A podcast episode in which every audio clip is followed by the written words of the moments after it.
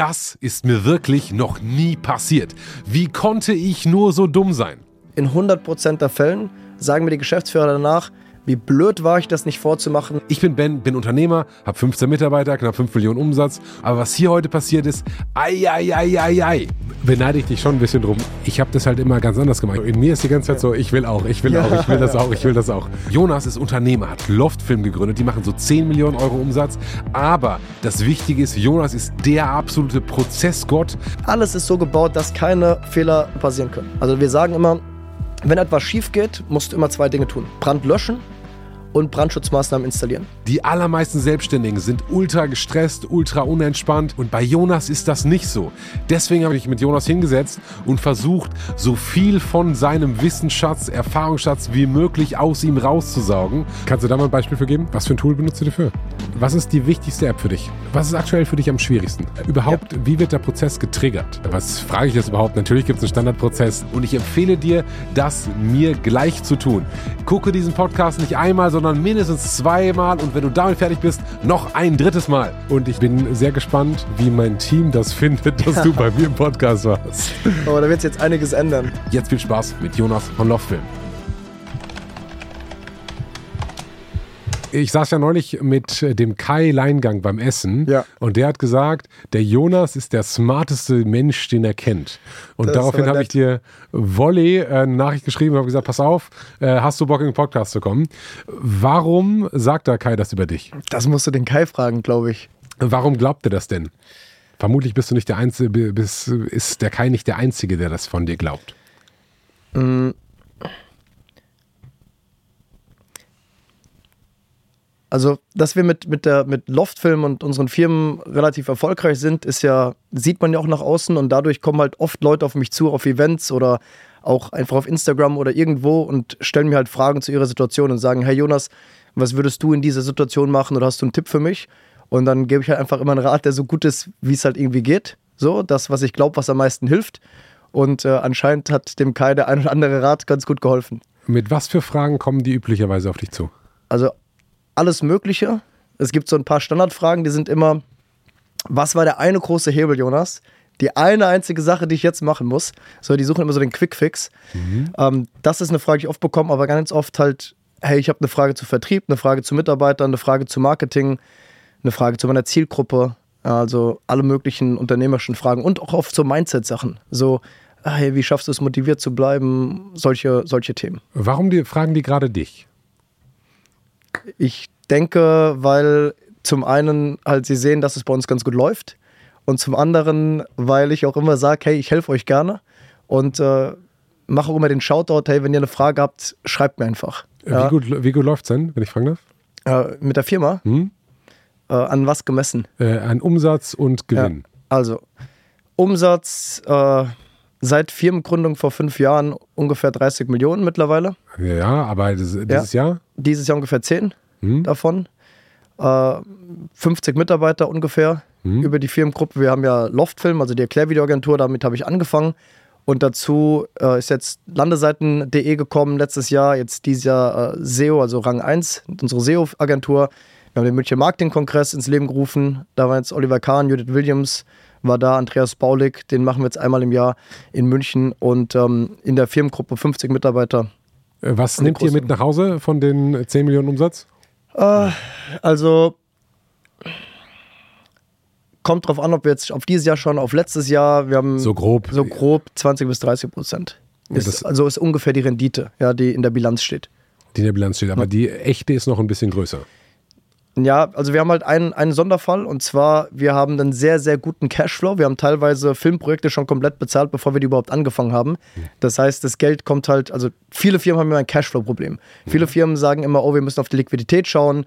Wir haben jetzt schon geliefert, aber die Rechnung ist noch nicht bezahlt. Bei uns ist ja andersrum. Wir haben eher das äh, Problem, dass das Geld schon auf dem Konto liegt, wir das aber eigentlich laut Bilanz noch gar nicht verdient haben, das Geld. Ja, das heißt, das ist zum Beispiel dann jetzt schon auf dem Konto, aber erst nächstes Jahr in der Bilanz drin, weil erst nächstes Jahr das Projekt fertiggestellt wird. Wie habt ihr das geschafft, dass es so gut, also dass es so rumläuft? Weil der normale Fall ist ja, ich arbeite, schreibe ja. eine Rechnung, der Kunde sagt, na, ich bin nicht ganz zufrieden, außerdem sind die Zeiten gerade schwierig, ich nehme lieber 20 Prozent ja. runter und zahle in 40 ich, ich kann dir das sagen, das ist ganz einfach. Ganz einfach, weil ich von Anfang an dem Kunden gesagt habe, hey, lass es machen, ich schicke dir jetzt die Rechnung. Und sich nie jemand beschwert hat. Und äh, ich habe jetzt eine Immobilie gekauft letztes Jahr und die komplett renoviert. Und ich war echt überrascht, die ganzen komplett renoviert. Ja, das waren, keine Ahnung, 100.000, 150.000 Euro Renovierungskosten insgesamt. Ein Großteil davon habe ich jetzt noch nicht bezahlt, obwohl das schon lang gemacht ist. Die haben Materialkosten, die haben Mitarbeiterkosten. Und hätten die einfach mal gesagt, ey Jonas, kannst du schon mal mindestens 50% zahlen? Ja, easy. Ich hätte gar nicht gezögert, aber die haben nicht mal gefragt. Und ich glaube, viele haben so viel Angst davor und so viel Respekt davor, so, oh Gott, ich habe ja nichts gemacht und ist es jetzt unverschämt, schon nach Geld zu fragen.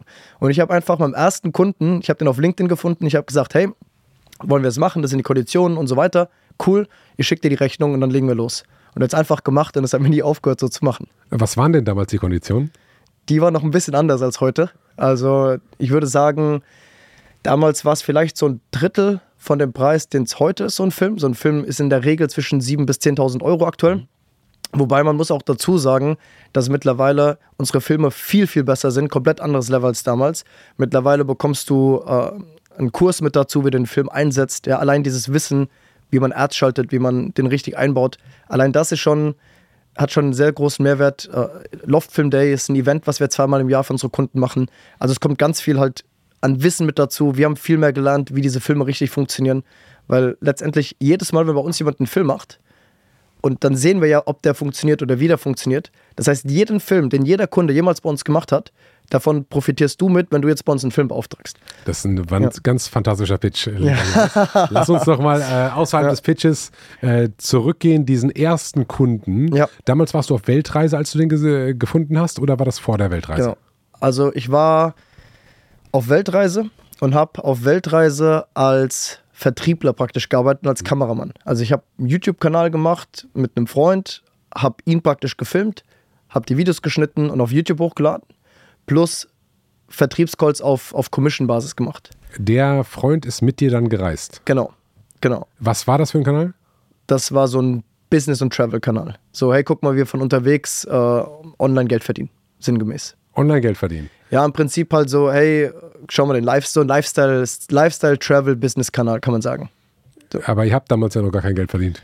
Der Sponsor der heutigen Folge ungeskriptet ist Business.de. Business.de ist die Lernplattform für die Business Skills der Zukunft. Hast du schon mal darüber nachgedacht, dich selbstständig zu machen? Dann sind die Kurse von Business.de genau das Richtige für dich. In den Kursen von richtigen Millionenunternehmern, die übrigens auch schon im Podcast waren, lernst du, wie du echte Fähigkeiten aufbaust, für die die andere Menschen tausende Euros bezahlen. Du brauchst für die Kurse keinerlei Vorerfahrung. Wenn du zum Beispiel eine Social Media Agentur gründen willst, lernst du in dem sage und schreibe 48 Stunden langen Kurs alles, was du dafür brauchst. Zum Beispiel, wie du online Werbung schaltest, wie das Geschäftsmodell funktioniert und wie du davon profitierst profitierst, wie du die ersten Testkunden generierst und wie du diese Testkunden glücklich machst. Es gibt auch weitere Kurse, wie man zum Beispiel Werbetexter wird, eine Real-Agentur startet und noch viele weitere mehr. Du kannst die Kurse von überall auf der Welt in deinem eigenen Tempo ansehen, denn du hast dauerhaft Zugriff darauf. Mehr Infos zu den Kursen findest du auf www.business.de und jetzt weiter mit dem Podcast. Ähm, doch, wir haben damit schon Geld verdient. Okay. Ja, wir haben damit schon Geld verdient, wobei es natürlich schon, also letztendlich war es so, ähm, es gab ein Coaching, wie du ein Business startest. Das hatte nichts direkt mit uns zu tun. Ich war Teil in diesem Coaching.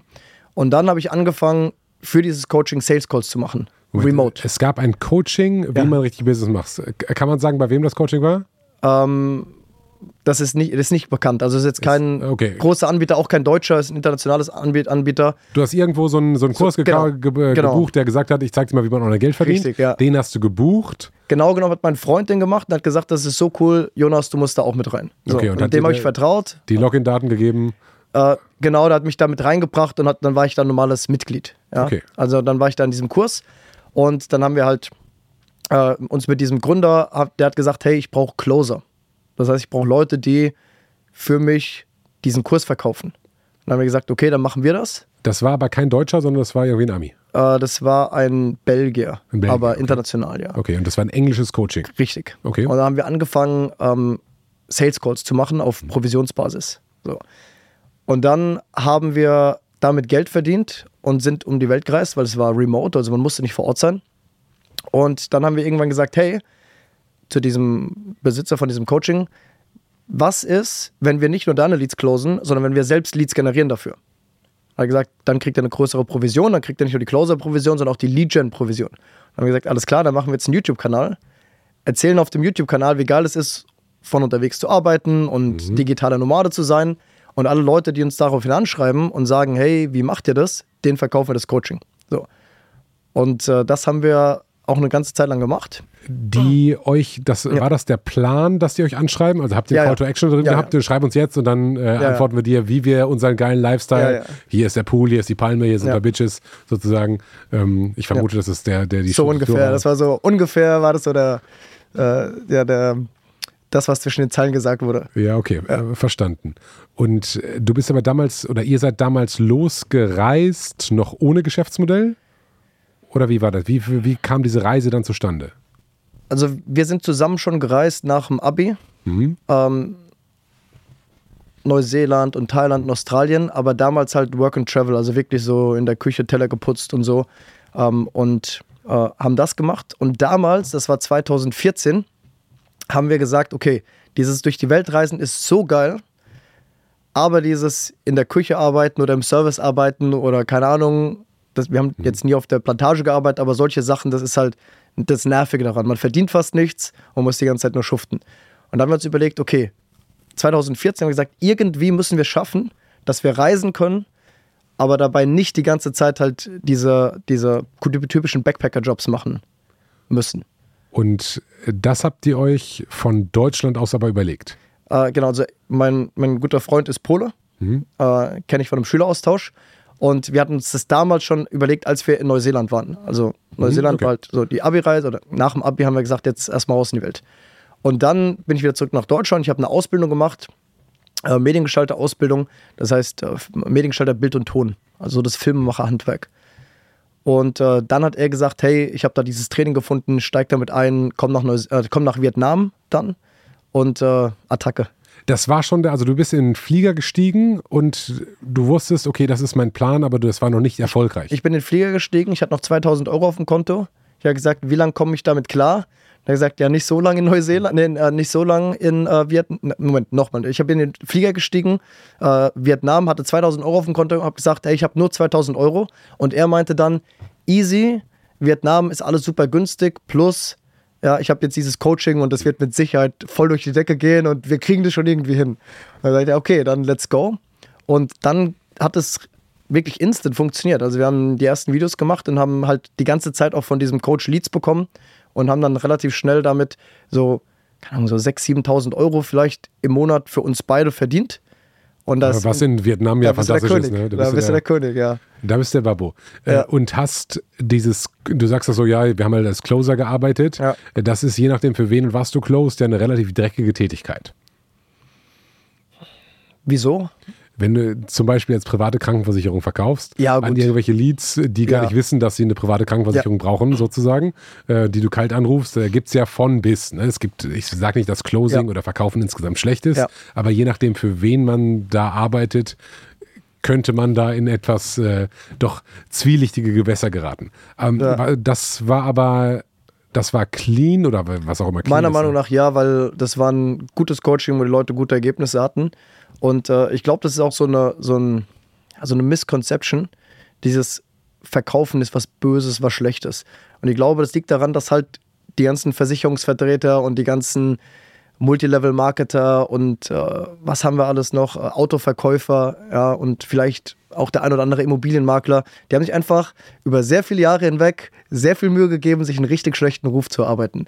Und äh, ich glaube nicht, dass Verkaufen was Schlechtes ist.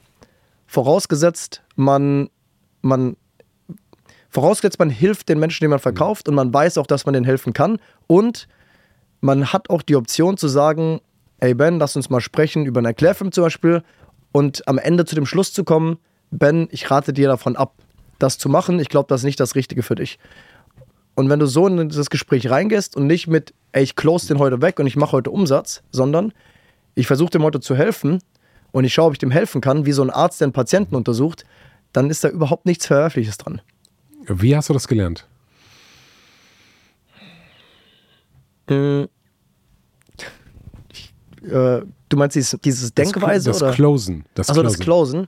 Äh, durch, dieses, durch diese Arbeit für diesen Coach und dann das Feedback, was wir immer bekommen haben, es, es war ein bisschen wie so eine bezahlte Ausbildung, kann man sagen. Okay. Und dann habe ich ganz viele, ich habe ja für Loftfilm tausende von Beratungs- und Verkaufsgesprächen gemacht Ich hab, bin die immer im Kopf wieder durchgegangen. Ich habe, äh, ähm, wir haben relativ früh angefangen, auch unseren Kunden zu sagen, hey, dürfen das Gespräch mit aufzeichnen.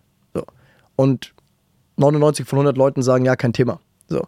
Und das heißt, auch immer die eigenen Calls wieder angehört und gehört, oh, was ist hier schiefgelaufen, was habe ich falsch gemacht. Also sehr, sehr viel äh, Hörbücher darüber gehört, YouTube-Videos dazu geschaut. Also einfach sehr, sehr lange, sehr intensiv damit beschäftigt. Das heißt, du hast quasi in Vietnam deine Lebensverkaufsausbildung begonnen, wenn ich es mal so ja. sagen darf. Und das scheint mir das zu sein, was ja auch heute ganz viel Erfolg von deinem Unternehmen hm. ausmacht. Irgendwie kannst du verkaufen, die Leute um dich rum verkaufen, also verkaufen die Filme. Ja. So. Wie diese ersten Schritte, habt ihr dann Kurs bekommen oder habt ihr euch das irgendwie selbst aneignen müssen? Weil der, der durchschnittliche, keine Ahnung, 23-Jährige kann nicht verkaufen, wenn er verkaufen soll. Auch 34-Jährige nicht. Also ein, ein, Skript bekommen. Ich weiß noch, das Skript war damals kein richtiges Skript, das waren eher so Bullet Points. Mhm. Und das waren praktisch, und das ist auch, glaube ich, bis heute etwas, was bei uns so noch verankert ist. Ist praktisch, du musst nicht einen bestimmten Satz vorlesen oder eine bestimmte Sache sagen, sondern musst ein gewisses Ziel erreichen. Zum Beispiel, erster Schritt, wir klären jetzt die Grundregeln von unserem Gespräch. Die Grundregeln sind, wir werden heute ungefähr 90 Minuten brauchen. Äh, am Ende wollen wir eine Entscheidung treffen. Ich werde heute das, das und das mit dir besprechen. Ich werde dich das, das und das fragen. Darf ich das Gespräch mit aufzeichnen? Das sind die ganzen Grundregeln. Mhm. Und es ist jetzt egal, wie genau ich das formuliere. Ja, ob ich sage, hey, ist es cool für dich, wenn wir das Gespräch aufzeichnen? Oder wenn ich sage, hey, äh, noch eine letzte Sache, bevor wir loslegen, ich würde gerne das mit recorden, ist am Ende nicht so wichtig. Wichtig ist, dass du mental diesen Check machst, dieses, mhm. okay, das ist abgehakt. Und so war das. Es war so eine Art äh, PowerPoint-Präsentation, so ein Flowchart, wo es ging, erst macht das, dann macht das, dann macht das, dann macht das. Und zum Beispiel ein Punkt ist, äh, oder war damals, äh, du, das, das weiß ich noch, das war wie so ein, ähm, wie so ein Diamant und so eine Schaufel in, diesem, in dieser Grafik dargestellt. Und es war okay, du musst dem Interessenten helfen, zu diesen Diamanten zu kommen, damit er selbst den Mehrwert entdeckt von dem Angebot. So, und sobald du den Moment hast, wo der Interessent auf der anderen Seite sagt, oh, das ist ja cool, so ein Käufersignal gibt, so, oh, das ist ja spannend oder wie genau wird es denn ablaufen, dann weißt du, okay, diesen Schritt gecheckt, jetzt geht's zum nächsten. Und du hast vielleicht so Bausteine, so, so Sätze, wo du sagst, den kann ich verwenden oder der kommt gut oder so, aber letztendlich äh, hast du diese Checkliste und wenn du die hast, kommst du zum nächsten Punkt. Und die wurde immer weiter verfeinert, überarbeitet, viel dazugelernt. Ja. Okay, das heißt, du bist Master der Verkaufsskripts, wenn ich es so formulieren darf. Also, ich sag mal so, wir haben aktuell bei Loftfilm eine Abschlussrate von 80 Prozent ungefähr in den Beratungsgesprächen. Das heißt, wenn jemand bei uns sich die 90 Minuten nimmt und sich mit uns hinsetzt, zu 80 Prozent kaufen die auch. Wir haben bei unseren anderen Firmen ähnliche Abschlussraten. Ja, das, und, und wir helfen unseren Kunden dann das auch umzusetzen und wir sehen da ähnliche Ergebnisse. Ja, das ist auch was, was ich mit dem Kai besprochen habe, wo ich gesagt habe, hey, schau mal, ich würde das Skript hier und hier anpassen und es hat bei ihm auch sehr gut funktioniert.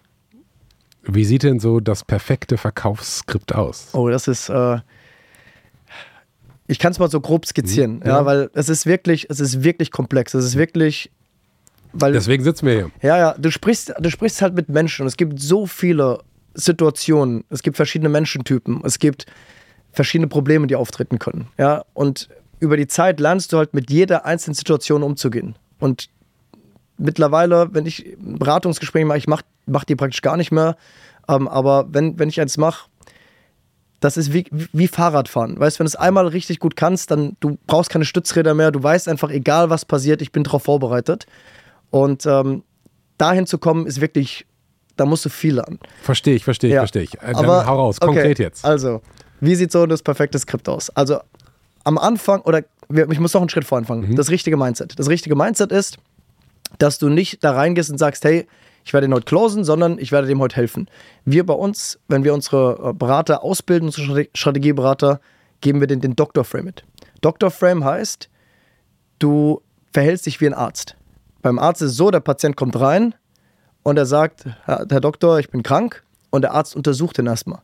Ja, der verschreibt nicht einfach wahllos und sagt, hier nehmen Sie mal das, sondern Tatsächlich, sagt, manche Ärzte schon, aber Manche Ärzte schon, nicht, ne? aber wie fühlst du dich dann als Patient? Ja. Du sagst dann, ich hole mir mal noch eine zweite Meinung. Hm. Und das ist genau, was passiert, wenn der Kunde sagt, ich hole mir mal ein Vergleichsangebot. Ja, weil der hat nicht das Gefühl, dass du der Arzt bist, hm. den gerade richtig untersucht hat. Und wenn du aber da hinkommst und sagst, okay, tut's weh, wenn ich hier drücke, was ist damit? Ja, lass uns erstmal dich untersuchen. Und das ist der ganze Frame von unserem ganzen Beratungsgespräch. Der ist nicht, herzlich willkommen zu dem Gespräch heute. Ich werde heute versuchen, dich zu überzeugen. Und wenn ich dich überzeuge, dann würde es mich freuen, wenn wir zusammenarbeiten. Sondern der ist, wir werden uns heute mal deine Situation anschauen. Wir werden mal schauen, ob wir dir helfen können. Und wenn ich das Gefühl habe, dass wir dir helfen können, wenn wir eine gute Strategie haben, werde ich dir eventuell auch ein Angebot machen. Und das rutscht schon mal das ganze Verkaufsgespräch direkt so auf Augenhöhe, weil man nicht so ist, ich bin hier der, der Verkäufer und ich versuche dir was zu, anzudrehen. Und du bist der Kunde, du musst aufpassen, dass du nicht belabern lässt. Sondern wir reden heute und wir schauen gemeinsam, ob wir eine gute Lösung finden. Alright, also ja. Nummer eins, Mindset. Ich ja. möchte dem nichts verkaufen, sondern ich möchte dem helfen. Das ist super, super entscheidend. Und um dem helfen zu können, muss ich ja. als allererstes mal verstehen, wer der eigentlich ist, was seine Probleme sind und was er sich verspricht davon, äh, wenn er, oder, oder, was müsste ich ihm anbieten, damit er ein besseres Leben, eine irgendwie Zufriedenheit hat. Genau. Im weitesten Sinne. Das Zweite, was eigentlich noch vor dem eigentlichen Verkaufsgespräch wichtig ist, ist, dass du vorher schon schaust, ist diese Person überhaupt geeignet, hier im Verkaufsgespräch zu sitzen? Das wäre das Setting. Das wäre das Setting, mhm. qualifizieren, wie auch immer das nennt. Wenn ich zum Beispiel sage, ich verkaufe eine B2B-Dienstleistung und du bist gar kein Unternehmer, brauchen wir nicht, uns zusammen hinzusetzen. Ja, weil dann wirst du am Ende sagen, du, danke fürs Angebot, aber ich brauche das nicht. Mhm ja, dann so, macht keinen Sinn. Das, ist, das könnte man vielleicht bei einem Arzt, um in der Metapher zu bleiben, könnte man sagen, hey, wenn du ein Problem am Herz hast, gehst zum Kardiologen und erstmal musst du gucken, ob mhm. du überhaupt der richtige Arzt für ihn bist. Respektive, so. wenn du nicht krankenversichert bist oder gar nicht in Deutschland wohnst oder was auch immer. Ja, genau. Oder vielleicht, wie gesagt, wenn du halt äh, einen, einen speziellen wenn du äh, Schmerzen am Hals hast, dann musst du vielleicht zum HNO und nicht zum, keine Ahnung, zum Urologen. Ja? Das ja, heißt, verstanden praktisch erstmal gucken, bin ich überhaupt der Richtige, um den zu beraten. Also Schritt null, ja. Qualifizierung, ja. ist der, mit dem ich spreche, eigentlich ein möglicherweise geeigneter Kunde? Werde ich dem überhaupt helfen können? Äh, gucken wir hier in die richtige Schublade. Ja. Dann Schritt eins, richtiges Mindset. Ja. Ich bin ein Arzt, ich möchte dem helfen. Ja. Und um dem helfen zu können, muss ich verstehen, was der eigentlich will, wer der ist und wo sein Problem liegt. Genau. Verstanden. Genau, und das heißt, du stellst ganz viele Fragen und dann, was wir halt immer in den Beratungsgesprächen. Stopp, stopp, ja. aber wir waren noch beim Mindset. Wir ja, okay. waren bei, ja, genau. beim Mindset. Also, ich, sorry, ich habe den, ja. den nächsten Schritt so ein bisschen äh, vorgenommen. Aber Mindset heißt, vor dem Call denke ich, okay, ich bin ein Arzt. Ähm, ich versuche zu verstehen, wer da ist und ich versuche, eine Lösung für den Kunden zu finden. Genau. So. Und ich sage den, den Vertrieblern auch immer, stell dir vor, du wirst heute nicht dafür bezahlt zu closen, sondern du wirst dafür bezahlt, heute zu beraten. Wie so ein Consultant. Das heißt, unabhängig davon, ob du gekläust oder nicht, du kriegst auf jeden Fall dein Geld. das ist das Mindset. Mhm. Ja, weil dann wirst du automatisch sagen, hey, lieber Kunde, ich versuche dir so gut wie es geht irgendwie zu helfen. So, dann geht's los in dem Call. Erster Schritt, Grundregeln festlegen. Ja, Grundregeln sind zum Beispiel, hey Ben, wir werden heute 90 Minuten für das Gespräch brauchen. Passt das bei dir? Wann hast du einen Anschlusstermin? So. Mhm. Das sollte natürlich im Setting schon geklärt sein, aber manchmal ja, verchecken es die Leute trotzdem was passiert, wenn nach 30 Minuten der Kunde sagt, du, danke für die super Beratung bisher, aber ich muss jetzt los. Dann kannst du machen, was du willst. Wenn der einen Termin hat, geht er jetzt. So, deshalb Grundregeln festlegen. Bei uns, wir fragen immer noch, dürfen wir es mit aufzeichnen? Ist es in Ordnung? Äh, wir sagen, hey, wir wollen am Ende eine Entscheidung treffen. Und äh, wir sagen so einen groben Fahrplan. Wir sagen, erster Schritt ist, wir werden heute mal dein Angebot anschauen, wir werden ein Konzept machen für deinen Film, wir werden dies tun, dies tun, dies tun. Ja, wir werden dir erklären, wie der Zusammenarbeit abläuft, wir werden dir zeigen, wie du den Film richtig einsetzt, damit der Kunde einfach weiß, worauf er sich einlässt. Und du hast gerade gesagt, wir wollen heute eine Entscheidung treffen. Ja. Eine Entscheidung worüber? Ob wir zusammenarbeiten oder nicht. Die, die, Entscheidung fällst du als Verkäufer, ob du ein Angebot machst oder ich als Kunde muss in dem Call sagen, ob ich dir Leistung kaufe? Beides. Also wir treffen die Entscheidung gemeinsam. Und nicht, dass wir uns falsch verstehen, in 99 Prozent der Fälle machen wir auch ein Angebot, weil es einfach Sinn macht. Ja, ja, aber es ist so, dass wir, ich habe das schon gesagt, auch meine Verkäufer haben das schon gesagt, hey, ich mache dir kein Angebot, weil es macht wirklich keinen Sinn. Und dann sagen wir auch, mach lieber jetzt erstmal das. So, aber genau, natürlich ist das Ziel, dass wir am Ende ein, ein Angebot, Angebot machen, machen und der Kunde das auch annimmt im Gespräch. Und das ist für den Kunden okay. Ja klar, warum denn nicht? Weil schau mal, in diesem Gespräch bekommst du alle Informationen, die du brauchst. Du bekommst einen Preis genannt, du, wir machen schon ein Konzept für den Film, das heißt, du weißt, wie dieser Film aussehen wird. Wir wählen Stil, du weißt, wie du ihn einsetzen wirst. Wir geben dir eine Einschätzung, welche Ergebnisse zu erwarten sind. Wir sagen dir, wie lange die Produktion dauert, was wir von dir brauchen, wie viel Zeit du einplanen musst. Alles Alle Informationen hast du am Ende von diesem Gespräch. Du bist der Geschäftsführer, das heißt, du darfst die Entscheidung auch treffen oder dein Partner ist mit dabei. Was gibt es für einen Grund, jetzt keine Entscheidung zu treffen? diverse. Ich möchte noch mal drüber schlafen, weil ich verstehe überhaupt das Filmgame noch nicht. Ich muss mir überhaupt mal Gedanken machen, ob ich das mit euch machen will und ob ich nicht in der Situation, einfach weil ich dich nett finde, mich hier irgendwie da rein, reinschnacken lasse. Das nächste ist, ja, natürlich spreche ich auch mit anderen und ich möchte wissen, was, was die so können. Und das hört sich alles bestimmt ganz cool an, weil das ist der erste Call, aber ich habe noch drei andere Agenturen, mit denen ich das machen möchte. Deswegen, okay. mich, mich wundert das, dass die Leute in dem Call dann Ja sagen. Also das waren jetzt zwei unterschiedliche Dinge. Ne? Das eine mhm. ist, ich will einfach nochmal drüber schlafen fürs Bauchgefühl. Mhm. Und das andere ist, ich will nochmal Vergleichsangebote einholen. Fangen wir mal mit dem zweiten an. Wenn du jetzt äh, sagst, hey, ich habe ein super Gefühl bei Love-Film, der Preis ist fair, ich sehe, dass das ein mega Film wird, tolles Konzept, ich bin hundertprozentig überzeugt. Würdest du sagen, ich will mir jetzt trotzdem mich nochmal drei Stunden mit anderen hinsetzen, mir nochmal Angebote einholen? Oder würdest du sagen, hey, dann äh, ich habe ein gutes Gefühl, es passt alles, let's go. Mm, wenn ich ein gutes Gefühl beim Preis hätte, wahrscheinlich schon, aber wenn ich denke, pass auf, ihr wollt jetzt 10k für so einen Film haben, ja. der geht 90 Sekunden, ja. den macht doch ja der Student für, für anderthalb, ja. Äh, da kann ich ja 8.500 Euro sparen und da investiere ich gerne mal zwei Stunden. Ja, also wenn am Ende des Gesprächs der Kunde das Gefühl hat, dass ein Student für 1.500 auch nur annähernd einen Film so hinbekommt wie wir, dann haben wir definitiv was falsch gemacht. Ja, weil das ist, das ist garantiert nicht so. Und am Ende von diesem Gespräch und natürlich auch für allem, was der Kunde vorher schon von uns sieht und hört, in der Regel weiß der Kunde und versteht das auch. Und wir haben auch schon Kunden gehabt, die haben gesagt, ey Jonas, ich habe ein Vergleichsangebot, das kostet die Hälfte, ich mache es trotzdem mit euch.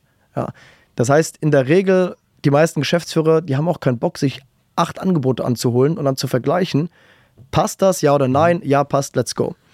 Wenn jemand aber sagt, hey, wir sind eine staatliche Einrichtung, wir müssen gesetzlich uns drei Angebote holen, dann sagen wir alles klar, dann holt ihr die drei Angebote und dann sprich mit uns. Das heißt dann, das wäre eine Frage, die ihr bei euch schon im Setting ja. klärt. Ja. Also braucht ihr noch weitere ja. Angebote? Ah, okay, wenn das so ist, dann holt ihr euch ja. zuerst. Ja. An uns ist es eh am besten. Und wir wollen, wenn wir mit euch einen Call machen, dann macht jemand einen Call mit euch, der ein richtig cleveres Kerlchen ist. Wir bereiten uns darauf vor.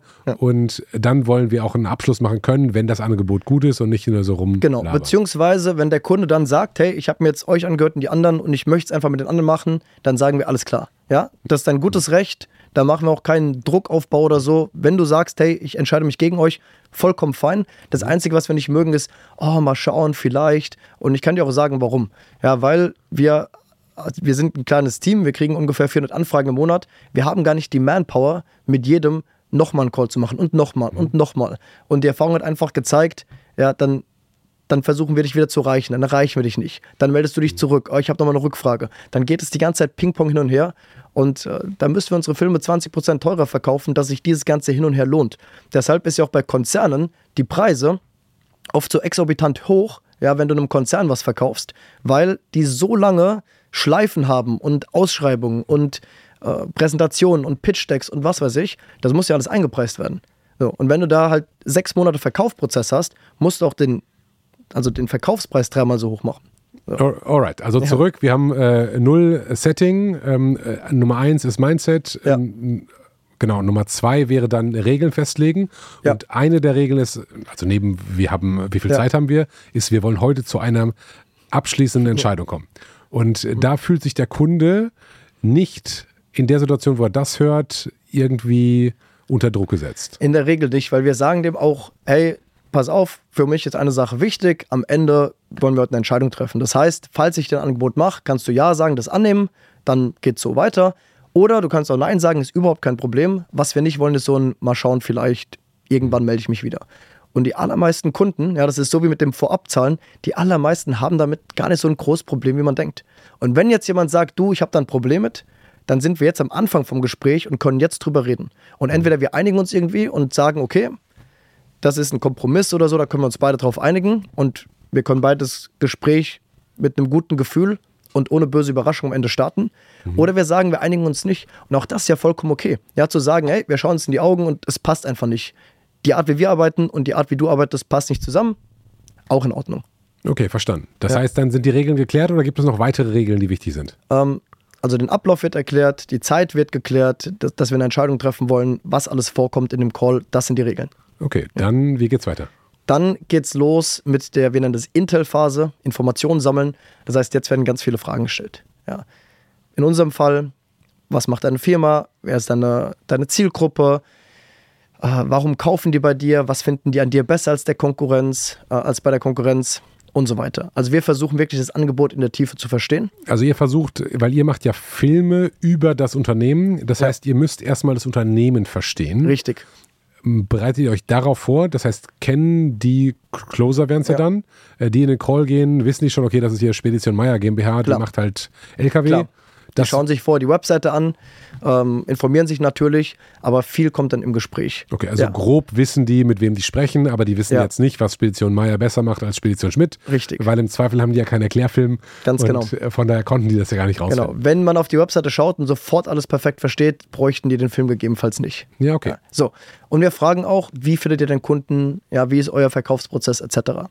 Und wenn wir diese ganzen Informationen haben, dann machen wir noch so einen Zwischenschritt. Das ist, wir fassen alles zusammen.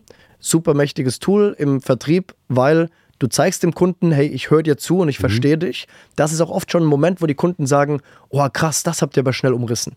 Ja, das habt ihr aber schnell verstanden. Ich bin beeindruckt. Ja, und das Zweite ist, wir vermeiden Missverständnisse. Das bedeutet, wir stellen doch mal sicher, habe ich alles richtig verstanden, ja, damit ich jetzt gleich den Film pitchen kann.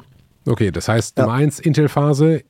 Ich frage alle Fragen, um zu verstehen, wie funktioniert dein Geschäft, was ist Ja. dein Produkt, wie ist die Differenzi was sind die Differenzierungsmerkmale, wie verkaufe ich, wo ist möglicherweise die Konkurrenz stärker, wo bin ich stärker, was ist quasi die, die Essenz meines Unternehmens und dann fasse ich das zusammen und sage, okay, folgendes habe ich mitgenommen, Ja. so und so und so, so, mit meinen eigenen Worten idealerweise. Ja. Das heißt, der Kunde fühlt sich schon verstanden und ich habe auch viel besser verstanden, was du, was Richtig. du ähm, von mir willst, sozusagen. So, dann geht der Pitch los. Genau. Richtig? Und der Pitch ist bei uns wirklich, dass wir jetzt dem Kunden eine Strategie für den Film äh, praktisch aus dem Stegreif erstellen. Ja, wir haben natürlich unsere St Methoden, wie wir das, also wie die Strategieberater das lernen, da spontan mit guten Ideen zu kommen. Wir haben da so gewisse Templates und so weiter. Aber im Prinzip ist es so, da sind wir so 30 Minuten vielleicht in den Call rein und dann, dann äh, kann man sagen, dass der Strategieberater das vorspielt, als wäre er der Sprecher und sagt, Ben, ich zeig dir jetzt mal, wie ich mir ungefähr den Film vorstelle bei euch. Stell dir folgendes vor. Du siehst eine dunkle Straße nachts, ja, die Laterne flackert und dann läuft jemand einsam durch die Gasse und der Sprecher sagt folgendes. Und dann macht er so seine Sprecherstimme und sagt, kennen Sie das Gefühl, wenn Sie das und das und pitcht praktisch dem den Film. Und der Kunde hat Kopfkino und er sieht praktisch diesen Film schon in seinem Kopf und gibt dazu direkt Feedback und sagt entweder mega oder sagt, oh, der Einstieg, der hat mich noch gar nicht abgeholt. Oder das und das, oh, das, pa- da sehe ich uns nicht. Und da- dann fangen wir an, mit dem Kunden zusammen diesen Film weiterzuentwickeln, bis der Kunde sagt, jetzt finde ich den cool. So. Und das, ich habe ja vorhin gesagt, dieser Checkliste, jetzt wäre so ein Check, ja, wo der Kunde sagt, so kann ich mir diesen Film vorstellen. Dann sprechen wir noch über den Einsatz. Wie setzt du den Film ein? Wo setzt du ihn ein? Ja, damit sich auch deine Kunden den sehen, damit er sich lohnt.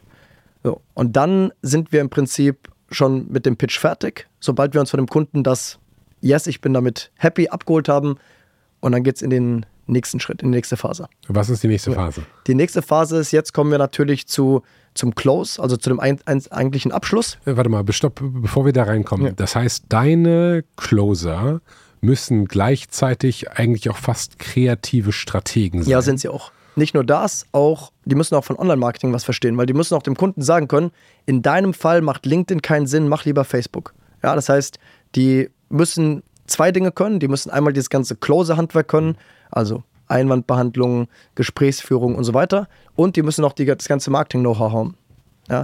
Und das ist halt, was ich meine mit diesem Arzt-Frame. Ja, du hast nicht einfach jemanden da sitzen, der halt ein Skript vorliest und wo der Kunde dann am Schluss sagt, oh, ich will mir noch eine Zweitmeinung holen, sondern du hast echt eine, eine Beratung halt in die Tiefe. Und deshalb sagen auch die Kunden, oh, das ist so geil. Wir haben Kunden, die sagen zu uns, alleine für das Strategiegespräch heute lohnt sich schon, dass ich bei euch Kunde werde. Ich habe heute zum ersten Mal mein, eigenen, mein eigenes Unternehmen richtig verstanden.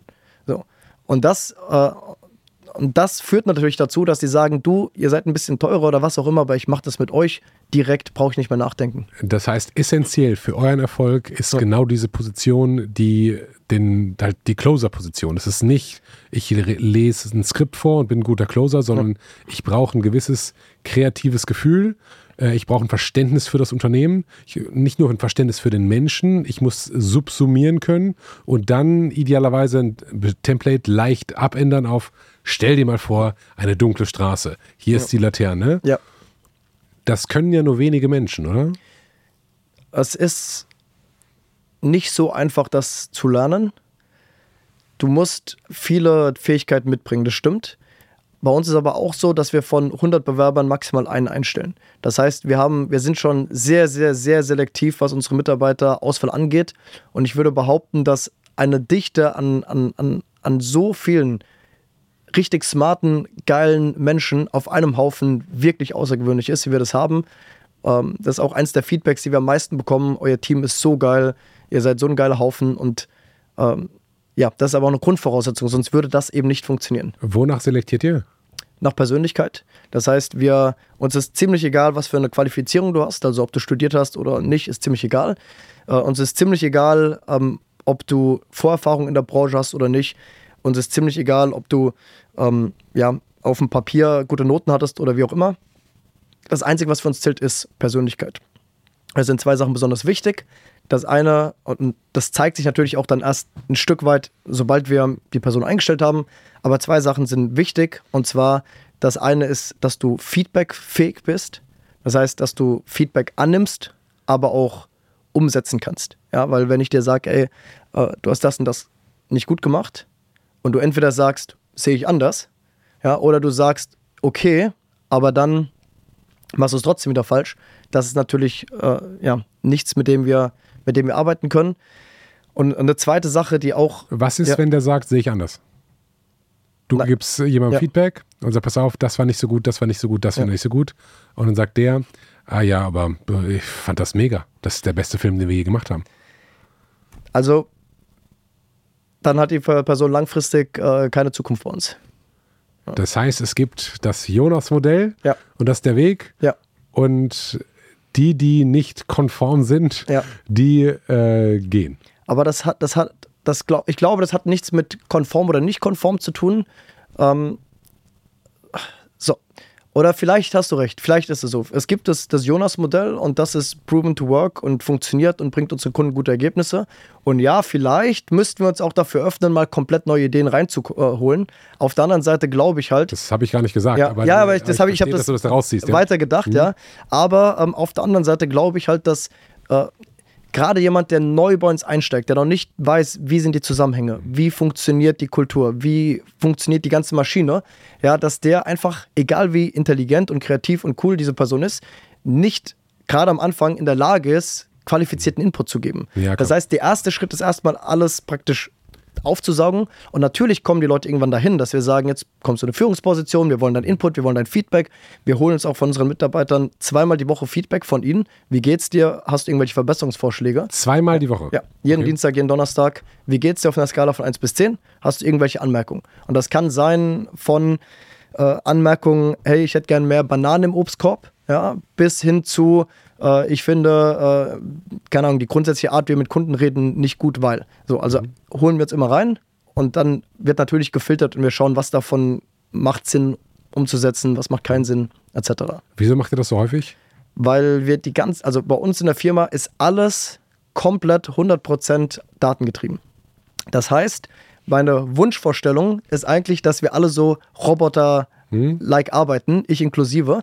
So, und äh, das heißt, dass wir alles messbar machen wollen.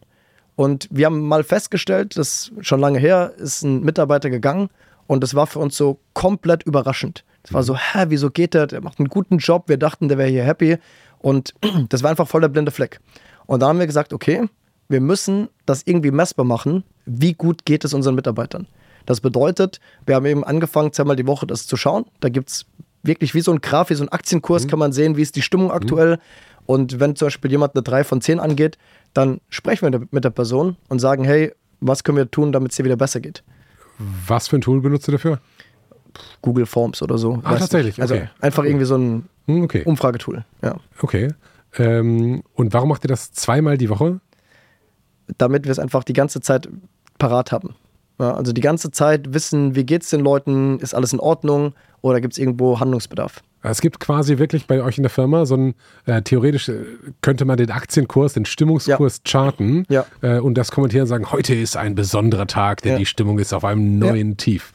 Oder hoch oder was auch immer, oder was gerade passiert, weil das ist ja, dann, keine Ahnung, ein Tag passiert was du doofes, ein Tag was wieder besseres und dann. Aber, aber schau mal, das ist, ich, das, wir haben so viele Sachen bei uns, mhm. die, glaube ich, nicht normal sind, also die fast niemand macht. Aber wenn man einmal sich darüber Gedanken macht, denkt man sich, wieso machen das nicht alle Firmen so? Entschuldige bitte, ich habe noch einen Hinweis in eigener Sache. Und zwar gibt es so viele spannende Unternehmergeschichten. Einige wurden hier schon im Podcast erzählt, aber es gibt so viele Unternehmer da draußen, die eine spannende Geschichte haben, die ein mega cooles Unternehmen haben und die davon profitieren würden, wenn mal ihre echte Geschichte in so einem Gesprächsformat erzählt werden würde. Und da gibt es demnächst die Möglichkeit zu. Ich werde einen zweiten Podcast machen, der nur Unternehmer präsentiert. Und da gibt es die Möglichkeit, eine Folge zu sponsern. Das heißt, du kannst an meinen Tisch kommen und deine Geschichte erzählen. Und wir erarbeiten deine Geschichte gemeinsam. Du musst sonst nichts tun. Ich habe mich darauf spezialisiert, richtig gute Gespräche zu führen. Ich möchte darin noch besser werden. Und ich möchte dir die Möglichkeit geben, dein Unternehmen zu präsentieren. Demnächst im neuen Podcast, wo es auch Sponsored-Folgen geben wird. Wenn du daran Interesse hast und selbst Unternehmer bist, dein Unternehmen präsentieren willst, dann geh jetzt auf ungeskriptet.com und trage dich in die Warteliste ein.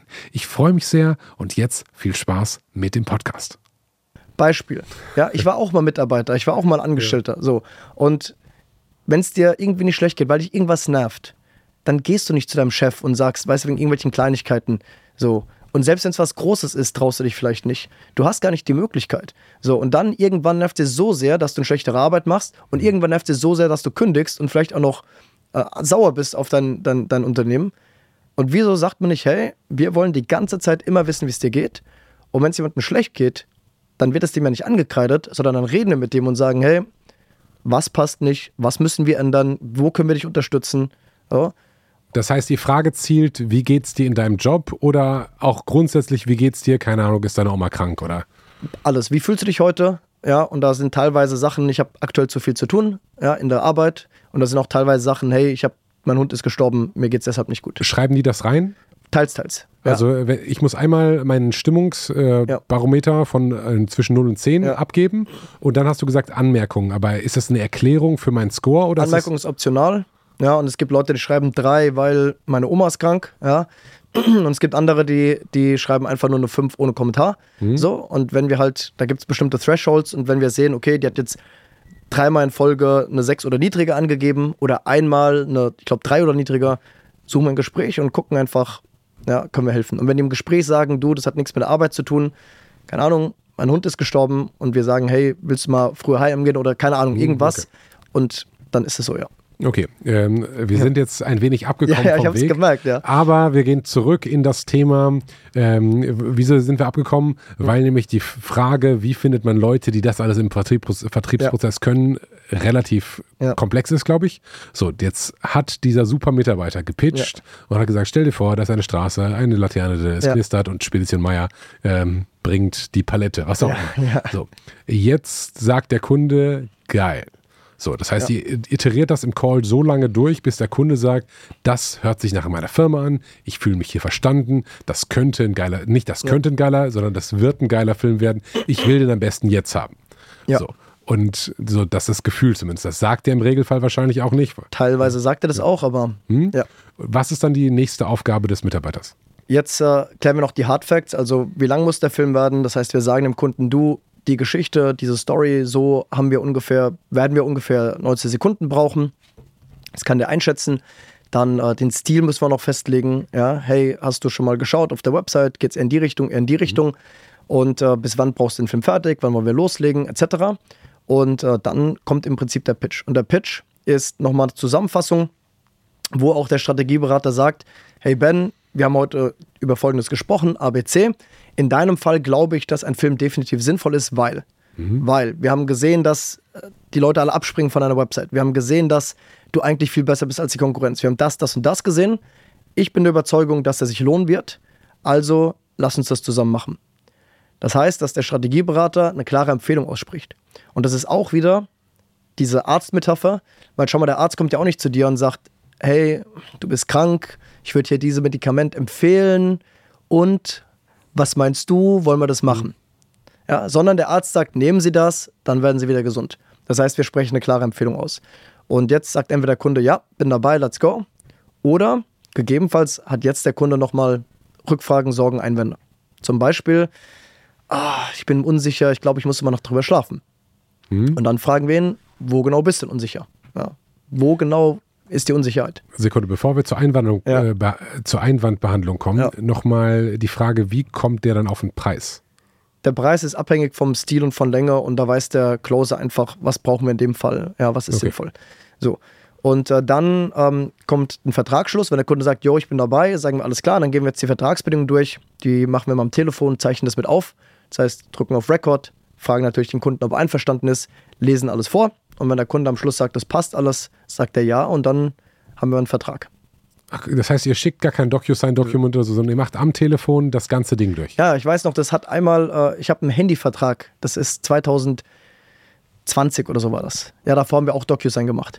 Und da haben die mich angerufen, um einen neuen Handyvertrag zu machen. Und da habe ich gesagt, jo, bin dabei. Ja, dann haben die das gemacht und gesagt, gut, ich äh, starte jetzt die Aufzeichnung und haben die alles vorgelesen. Ich fand das so geil. Ich habe mich direkt hingesetzt und gesagt, das machen wir ab sofort auch.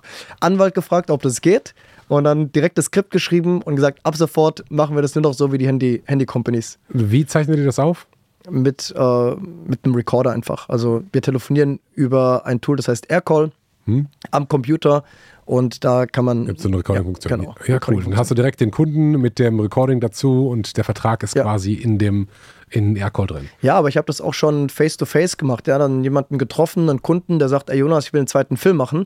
Und dann sage ich, alles klar, lass uns festhalten. Dann hole ich mein Handy raus, drücke auf Record. Ich kann das Recording, also die, Du wolltest noch recht? das ja. kann ich komplett auswendig. Ja, brauche ich den Text Ja. nicht dafür. Und dann lese einfach, also lese es im Kopf einfach vor und der Kunde sagt, ja, bin einverstanden. Und dann, das funktioniert genauso. Na geil. Äh, kennst du ein anderes Unternehmen, was das so macht, außer die Handyanbieter? Mm. Also ich weiß, dass einige von unseren Kunden das machen auf unseren Rat hin. Ähm, ich kenne ein paar Unternehmen, die das machen, aber es ist schon eher die Ausnahme. Ja. Okay, cool. Äh, verstanden. Jetzt äh, sind wir den Fall durchgegangen, wenn der Kunde sofort Ja sagt. Ja. Wenn der Kunde jetzt Einwände hat, wie zum Beispiel, ich möchte drüber schlafen, mir ist das Ja. zu teuer. Ja. Was sind andere übliche Einwände bei euch? Also die meisten Einwände sind ja erstmal versteckt. Das meisten sagt ja der Kunde, ich will drüber schlafen, aber das ist ja kein Einwand, das ist ein Vorwand. Ja, der, der sagt nicht, was ihn wirklich stört oder vielleicht weiß er es auch gar nicht selbst. Das heißt, es kann auch gut sein, dass der Kunde sagt, hey, ähm, ah, ich musste mal drüber nachdenken und du sagst, warum? Und er sagt, ja, ich will einfach nochmal drüber schlafen. Und das ist nicht so, dass der Kunde dir Informationen vorenthält, sondern der hat einfach ein Bauchgefühl und das Bauchgefühl sagt ihm gerade, ich bin mir irgendwie noch unsicher. Ich weiß selbst nicht warum. Und jetzt versuchen wir gemeinsam herauszufinden, wieso. Das heißt, wir sagen jetzt auch nicht, äh, aber wir haben doch am Anfang gesagt, wir treffen jetzt eine Entscheidung oder so, sondern wir sagen, du, lass uns drüber sprechen, lass uns schauen, wo die Unsicherheit ist und ob wir die lösen können. Und dann fängt der Kunde an, in sich zu wühlen. Genau, und wenn er nichts findet, ja, also das ist etwas, was wir oft machen, dass wir einfach, äh, dass wir einfach ähm, ähm, die Frage wiederholen. Ich sage, hey, wo bist du unsicher? Ja, ich muss einfach nochmal drüber nachdenken. Worüber genau willst du nochmal nachdenken? Ja, ob ich das machen will. Okay, und worüber genau willst du nochmal nachdenken? So, das heißt, wir wiederholen einfach immer wieder die gleiche Frage und zwingen sozusagen den Kunden, drüber nachzudenken. Weil, weil was meistens passiert ist, der Kunde hat irgendwie ein schlechtes Gefühl, aus irgendeinem Grund, ja, warum auch immer. Mag gerechtfertigt sein, mag ungerechtfertigt sein, er kann gerade noch nicht Ja sagen. Und das hat den Effekt, dass er sagt, ich denke drüber nach. Aber sind wir mal ehrlich, ein Kunde setzt sich nicht hin, so im Schneidersitz und meditiert und sagt, okay, jetzt denke ich mal nach, ja. aktiv drüber nach. Der lässt es einfach so vor sich hin plätschern, der geht schlafen, der wacht am nächsten Tag auf, dann kriegt er den Anruf, dann drückt er weg, weil er eigentlich immer noch nicht genau weiß, was er will und trifft keine Entscheidung. So. Und was wir machen, ist, wir sagen, du, lass uns jetzt drüber nachdenken. Und entweder kommen wir zu dem Schluss, dass der Kunde sagt, ich weiß jetzt, was mich stört. Zum Beispiel, keine Ahnung, es ist der Preis und ich habe das Geld eigentlich nicht und ich kann den Film jetzt nicht kaufen, Ende Gelände. Dann ist auch okay, aber dann wissen wir, was es war und ist in Ordnung. Oder wir finden raus, was das Problem ist. Zum Beispiel, dass er sagt, ey, du, was mich stört, ist der Stil, ich sehe mich da doch nicht. Und dann kann man drüber reden und sagen, du, was wäre da mit dem Stil? Sagt er, oh, das ist ja geil. Ja, das finde ich ja geil. Das wusste ich ja gar nicht, dass ihr das habt. Und jetzt haben wir geholfen, das Problem zu lösen. Das hätte er niemals ohne uns gelöst. Weil er hätte einfach ein schlechtes Bauchgefühl und das wäre irgendwann so ins Nichts verlaufen. Und dann macht ihr den Vertrag am Telefon Ja. und mit den Vertragsbedingungen. Wir machen jetzt einen Loftfilm, äh, der Ja. geht 90 Sekunden im Stil ABC. Ja. Äh, den werden wir bearbeiten in den nächsten 30 Tagen. Dein Input dazu ist, keine Ahnung, du musst. Was ist der Input des Kunden? Also wir haben im Prinzip ein Kick-Off-Meeting, da ist unser Drehbuchautor, Drehbuchautorin dabei, da muss sich der Kunde einmal eine Stunde Zeit nehmen und Input geben und dann gibt er immer nur noch Feedback zu den Zwischenschritten. Das heißt, er bekommt den Text, der bekommt die gezeichneten Szenen, der bekommt den Film, der muss einen Sprecher aussuchen. Genau, das ist sein Input. Das heißt, wenn es schlecht läuft, hat der, ist die Idee des Closers, ähm, findet der Drehbuchautor blöd und der Drehbuchautor müsste dann erstmal den Kunden überzeugen, so pass auf, die, der Film, den du eigentlich haben wolltest, ist richtig irgendwie nicht so gut. Wir können doch das machen. Macht ihr das oder was passiert dann? Also letztendlich hat der Kunde ja auch die Idee gekauft und findet die auch gut. Was wir schon haben, auch sehr regelmäßig, ist, der Drehbuchautor, der bereitet sich ja auch intensiv vor. Deshalb zeichnen wir auch die Gespräche mit Einverständnis auf, dass der sich das nochmal anhören kann Ah, okay. zur Vorbereitung und nochmal überlegen kann, hey, ja, was kann man machen?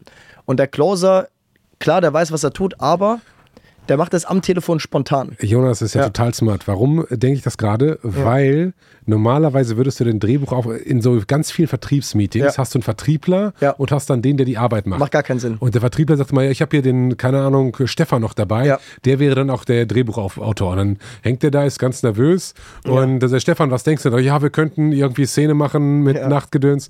Aber so war der Drehbuchautor ja in den erfolgreichen Vertriebscalls dabei Ja, aber in den nicht erfolgreichen nicht und dementsprechend spart er die Zeit, Ja. kann sich einfach mit doppelter Geschwindigkeit Korrekt. das Ding und auch nicht den ganzen Call. Ne? Das, was ich gerade gesagt habe, am Anfang des Framing muss er nicht anhören, am Schluss diese Vertragsbedingungen muss er alles nicht anhören.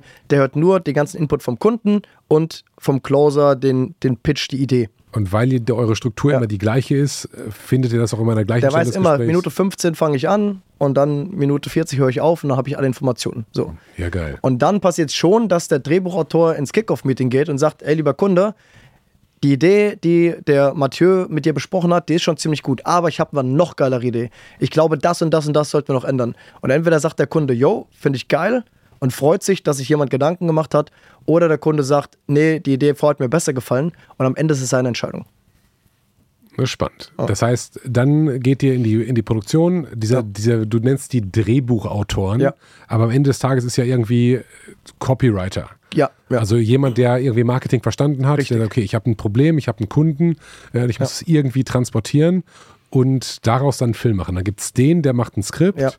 Da, der ganze Rest ist wirklich wie ein Fließband. Also das, du kannst dir das wirklich vorstellen wie so ein, so ein Fließband äh, bei in so einer Autofabrik und dann steht der und der macht die ganze Zeit den Griff und der macht die ganze Zeit den Griff. Der Drehbuchautor schreibt das Drehbuch, der Copywriter. Ja. Dann gibt es den, der sich die Visuals ausdenkt. Das heißt, der Drehbuchautor schreibt wirklich nur die Copy, also den Sprechertext und dann gibt es jemand, der überlegt sich, Moment, der schreibt den Sprechertext Ja. oder gibt er auch Regieanweisungen? Nee, die Regieanweisung macht dann derjenige, der sich um die Visuals kümmert. Das heißt, es gibt eine Person, die denkt sich nur den ganzen Tag aus, wie könnten wir diese Emotion oder dieses Argument visualisieren. Dann kommt der Designer, der zeichnet das Ganze. Und äh, dann gibt es immer Feedback vom Kunden. Und dann kommt der Animator, der praktisch dann diese Designs zum Leben erweckt. Alles, was so hochstandardisiert ist und was so ein Fließband ist, Ja. lässt sich ja perspektivisch mit KI ganz fantastisch automatisieren. Wie, wie weit seid ihr da? Ja.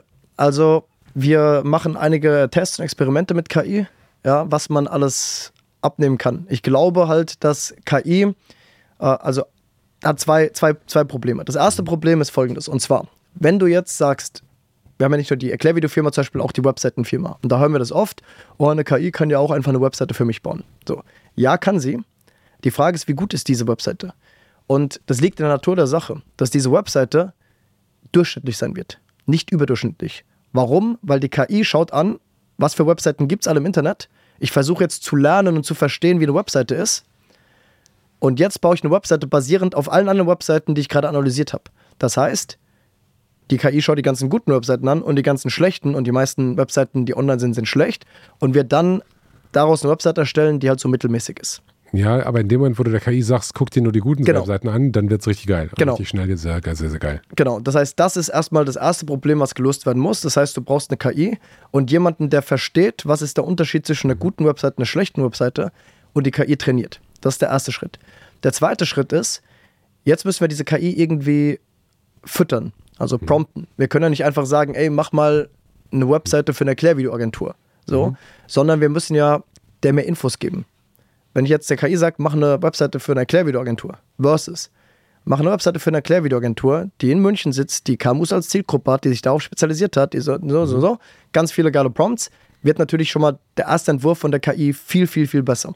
Das heißt, es ist ein neuer Skill, den man auch der KI nicht abnehmen kann, sondern was ein Mensch machen muss, diese Prompts richtig zu schreiben. So, wenn jetzt diese KI eine Webseite ausspuckt, ist die zweite Sache, dass ein Mensch sich die anschauen muss und sagen muss, okay, Überschrift geil, das hier ist nicht gut, hier müssten wir nochmal einiges umändern, das Bild passt hier nicht. Also ein Mensch, der praktisch das bewerten und gegebenenfalls korrigieren kann. Das heißt, ich glaube, dass mittelfristig Drehbuchautoren nicht mehr da sitzen und Drehbücher schreiben, sondern Prompts schreiben und dann die Drehbücher zum Beispiel bewerten ja, und gegebenenfalls korrigieren. Dadurch wird ein Drehbuchautor einen höheren Output haben. Aktuell schreibt ein Drehbuchautor bei uns zwei Drehbücher am Tag im Schnitt. Ja, Nur zwei Drehbücher. Und das sind ja, dann Drehbücher für 90 bis 120 Sekunden so im Schnitt. 60 bis 120, ja. 60 bis 120. Ja. Das heißt, der sitzt da vier Stunden, ja. um auf 90 Sekunden zu können. Vorbereitung, Kick-Off-Meeting mit Kunden und dann das eigentliche Schreiben. Ah, Okay, und dann schreibt der, der, der hat quasi einen Tag, Ja. ähm, wo der sagt, heute ist mein Spedition Meier Tag. Ähm, um 9 Uhr höre ich mir das Vorgespräch mit Ja. äh, Spedition Meier an. Um 9.30 Uhr gehe ich nochmal auf die Webseite. Um 10 Uhr telefoniere ich selbst äh, mit dem Kunden bis 11. Genau. Ähm, und dann setze ich mich ab 11 Uhr, mache ich vielleicht nochmal eine kurze Runde Dart bei euch. Ähm, und dann setze ich mich hin und schreibe diese 60 bis 120 Sekunden Copy. Ja. Und dann ist der Kunde für mich, den habe ich nur an diesem Vormittag, ist Spedition Meier für mich Genau, relevant. und dann nochmal eine Woche danach für so ein 15 Minuten Feedback-Gespräch. Wir schicken das dem Kunden, sagen, bitte schaust du bis dahin an, überleg dir, was du noch geändert haben willst. Im zweiten Meeting finalisieren wir das Drehbuch zusammen. Im Drehbuch sozusagen. Also der Ja. gibt das an den Kunden. Schreibt Kommentare dann rein, der Kunde. Und im zweiten Meeting finalisieren wir das. Das heißt, wir gehen in dieses zweite Meeting rein und sagen, heute das Ziel vom Meeting ist, dass am Ende von diesem Meeting das Drehbuch freigegeben ist und wir weitermachen können. Weil, was wir gemerkt haben, dieses hier, schreib mal Kommentare, dann kommen die zurück. Wir passen es an, schicken es wieder zurück, passt jetzt. Keine Antwort. Hey, nochmal Reminder, passt jetzt. Nee, jetzt stört mich das. Kommt zurück. Umgeschrieben. Und so geht es im Ping-Pong ewig hin und her. Und wir haben halt dieses zweite Meeting und in diesem Meeting wird das Drehbuch finalisiert. Und äh, deshalb haben wir aktuell, ich glaube, eine Durchlaufzeit von 1,1 Wochen im Schnitt über alle Projekte ab Kickoff, bis der Kunde das Drehbuch final abgenommen hat. Und das heißt, der Kunde kriegt das Drehbuch nicht mit der Bitte auf, um Feedback, sondern mit einem Termin, Ja, um zu sagen, lass uns das besprechen. Hier ist es schon mal, kannst du dich reinlesen, Ja. mach dir Gedanken und dann sprechen wir darüber. genau. Und dann kann der sagen, ah, irgendwie fühle ich mich anstelle von, das zweite Wort passt nicht, das 17. Paar Wort passt nicht, kannst du nicht immer einen Ja. zweiten Vorschlag machen. Genau, also der kann natürlich schon Kommentare reinschreiben und Feedbacks. Oder der kann auch sagen, hey, allgemein finde ich, der Einstieg ist noch nicht on point. Okay, kann er machen, aber wird im Zweifel nicht gelesen, außer 15 Minuten vor dem Meeting. Ja, ja, doch. Keine, Ja, ja, genau. Da wird natürlich dann schon drauf geschaut und dann geht der Drehbuchautor rein und sagt, ey, dein erster Kommentar macht gar keinen Sinn, weil. Und ein zweiter Kommentar, super Feedback, das sollten wir umsetzen, habe ich gar nicht dran gedacht. aber der würde, der Drehbuchautor würde, würde nicht im Prozess äh, dem nur mal schreiben, ah, danke schon für deinen Kommentar, in zwei Tagen haben wir ein Meeting, äh, ich habe das mal so geändert, was denkst du jetzt? Sondern der hat quasi, ich sag mal, Kontaktverbot mit dem, mit dem Kunden. Also, ich kann dir die Frage nicht beantworten. okay. Und der Grund dafür ist, weil ich habe den Geschäftspartner, den Felix, und wir haben relativ früh unsere Verantwortlichkeiten komplett aufgeteilt. Jonas macht Marketing und Vertrieb, Felix macht Fulfillment. Okay. Das heißt, einige von den Prozessen im Fulfillment, wie die exakt sind, also ob die davor noch mal reinschauen oder nicht, kann ich dir jetzt gerade nicht mit absoluter Sicherheit sagen. Okay, aber so grob ist die Struktur nicht, ey, dann verschieben wir nochmal unseren Nee, Call, äh, schick uns nochmal mehr passieren. Kommentare. Ja. Okay. So. Dann, dann kommt quasi der Rest des Fließbandes, das Drehbuch ist abgenommen und dann habt ihr jemanden, der da eine Animation zu macht Ja. und der, der quasi den Film baut. Genau. Und dann jemand, der den einspricht. Richtig. Und letztendlich, du hast ja Patrick Katrau schon hier, äh, der ist einer unserer Sprecher auch, der mittlerweile schon mehrere hundert Loftfilme gesprochen hat. Ich glaube, er ist Rekordhalter von allen unseren Sprechern. Oh wow. Und äh, äh, letztendlich ist es so, wir machen im Der Monat. spricht aber auch krass, muss man Der- dazu der hat sagen. auch so eine Der geile der Stimme. spricht einfach krass, ja. Ja. Und äh, wir machen halt im Monat wirklich 100 Erklärfilme. Ja. Mhm. Das ist, äh, ich sag immer, wir machen im Monat mehr als viel unserer Konkurrenz im, im ganzen Jahr, Das heißt, im Schnitt pro Arbeitstag machen wir fünf Filme fertig. Und ihr macht im 100, ihr macht 100 Erklärfilme Im Monat. im Monat. Die kosten im Schnitt 7000 Euro. Eher so acht, achteinhalb, sowas in der Größenordnung Okay. ist der Schnitt, ja. Das heißt, ihr macht äh, ja ungefähr 800.000 bis 900.000 Euro Umsatz im Monat und dann kommt man auf 10. Ungefähr, 10 ja. Euro, äh, Ungefähr, okay. Verstanden. Ja, genau. Und äh, das ist, das funktioniert nur, wenn wirklich jeder Handgriff wie so ein Fließband aufgebaut ist, immer gleichbleibend. Ja. Und äh, ich weiß, viele Agenturen oder Dienstleister, du schickst denen dann was und dann wissen die selbst nicht so genau und oh, das ist untergegangen. Ich hatte letztens äh, irgendwie eine Lieferung bekommen, dann meint die so, oh ja, da hatte ich einen Post-it auf dem, auf dem Tisch, den hat mir der Kollege hingelegt, den habe ich irgendwie übersehen. Ja, und mit so Prozessen kann man natürlich nicht äh, skalieren. Was habt ihr sonst noch für Prozesse, wo du sagst, das ist doch krass, dass die anderen das nicht machen? Oh, sehr viele. Hau mal raus. In welchem Bereich? Äh, grundsätzlich, wenn du, Ja. ähm, du hast ja gesagt, die Leute, oder ähm, Ja. mir wurde zugetragen, dass die Leute auf dich zukommen, du hast Ja. es auch nochmal bestätigt. Ja. Ähm, was ist das, was du am meisten Also, mit denen teilst? Ich, ich, ich erzähle einfach mal so, was mir einfällt, weil Ja, es sind go. wirklich so viele, ja. Also, was für Prozesse haben wir? Wir haben zum Beispiel einen Prozess, dass ich einen Ping bekomme, immer wenn ein von der HR, wenn ein Mitarbeiter Geburtstag hat und dann schicke ich dem äh, eine Voicemail oder rufe ihn an und gratuliere ihm zu Geburtstag. Das heißt, jeder Mitarbeiter, der bei uns ist, bekommt persönlich vom Geschäftsführer gratuliert, ja, weil ich dafür einen Ping bekomme. Ist einfach so eine kleine, nette Geste, die wir komplett standardisiert haben. Ja, das wäre ein Beispiel dafür. Was haben wir sonst für ähm, Prozesse? Gib mir mal irgendwie ein Stichwort für eine Abteilung oder irgendwas, weil wir haben überall. Vertrieb Ja. äh, ist so, wie du das gesagt hast. Wie kommt ihr an Kunden? Also an Leads? Hauptsächlich, weil wir Ads schalten. Das heißt, wir schalten Werbung, Facebook, Instagram und Co. und bekommen dann Anfragen. So. Und dann haben wir, landen die in einem CRM, in HubSpot. Und in diesem HubSpot ist alles, alles, was du dir vorstellen kannst, durchautomatisiert. Das bedeutet ähm, zum Beispiel, wir haben bei uns im Vertrieb keinen Gebietsschutz. Das bedeutet, dass nicht, oh, dieser Lead gehört mir, ich kümmere mich um den. Sondern wir haben Listen. Das bedeutet, es gibt zum Beispiel eine Liste mit äh, Leads, die jetzt neu reingekommen sind. Eine Liste zum Beispiel mit allen Unternehmen, die mindestens zehn Mitarbeiter haben und schon seit mindestens sechs Monaten im System sind. Und, und so weiter, also hunderte Listen. Und die werden dann halt von oben nach unten angerufen. So. Das heißt, es gibt einen, der ist zuständig für die kalten Leads und einen, der ist zuständig für neue Leads. Als, als Beispiel. Also grund, ganz grundsätzlich haben, hat, haben wir nur Spezialisten bei uns. Das heißt, es ist nicht so, dass ich sage, ey, ruf einfach jemand an und qualifiziere den und schließe den ab. Sondern wir haben Strategieberater und wie wir vorhin schon geredet haben, das ist ja relativ komplex. Die machen nur das von morgens bis abends nichts anderes. Dann haben wir ähm, Schlagzahlcaller, die machen nur den ganzen Tag Schlagzahl. Und die werden richtig, richtig gut. Schlagzahl-Caller. Ja. Was ist das? Das ist jemand, der praktisch keine Termine im Kalender hat, sondern der einfach nur Listen anruft, also praktisch wie Kaltakquise. Nur, dass sie nicht ganz kalt ist, weil in der Regel haben sich diese Leads schon mal irgendwann eingetragen und damals nicht gekauft, nicht qualifiziert, nicht erreicht, wie auch immer. Äh, was ist da das Skript bei dem? Bei denen? Ja, kommt auch ein bisschen drauf an, natürlich welche Liste und so, aber ganz grundsätzlich ist so, hi Ben, hier ist Jonas von Loftfilm. Du hast dich ja damals bei uns eingetragen, um dein äh, Angebot kurz und knapp mit einem Erklärvideo zu erklären. Ist es denn grundsätzlich noch interessant für dich, mehr Neukunden durch ein Erklärvideo zu finden? So. Das ist der erste Satz. Ja, Ja. ist es, das ist euer erster Satz. Ist Ja. es grundsätzlich interessant für dich, mehr Neukunden durch ein Video zu finden? Genau. Und dann sagen manche, Also- na, sagen die nein? Ja, oder, oder der Satz ist, der endet so, ey, ist denn grundsätzlich für dich aktuell noch interessant, mehr Neukunden zu finden? So. Also du willst Nein, ein Ja von mir. Nein, sagen die wenigsten, weil Neukunden brauche ich keine, sagen die wenigsten. Ja. Und wenn das Nein ist, ist der, braucht doch keinen Erklärfilm. Ja, Ja, dann brauchen wir dem auch keinen reindrücken, weil Ja, verstehe ich. so. Und wenn du sagst, ja, grundsätzlich schon, alles klar, und dann geht's weiter ja, mit der nächsten Frage, wo wir dann rausfinden, wie relevant ist das oder woran hängt es noch. Was ist die Frage? Äh, also, ist es denn grundsätzlich, lass einfach mal spielen. Wir, wir spielen, So. ja, okay. Äh, So. Ich äh, stelle mir vor, ich habe ja so eine Babytragenfirma. Ich habe mich irgendwann mal da Ja. registriert, weil ich möchte, dass mein Unternehmen, weil wir nicht das, äh, weil Ja. wir es nicht schaffen, unseren, unsere Kernkompetenz vernünftig zu kom äh, kommunizieren. Habe Ja. das irgendwie gesehen, habe eine Ad gesehen und jetzt aber, ich habe ganz viel zu tun. Ja. So, Ring, Ring. Okay, du hast ganz viel zu tun. Was war damals der Grund? Das steht, äh, habe ich im HubSpot. Was war Mhm. damals der Grund, warum du, warum das nicht geklappt hat?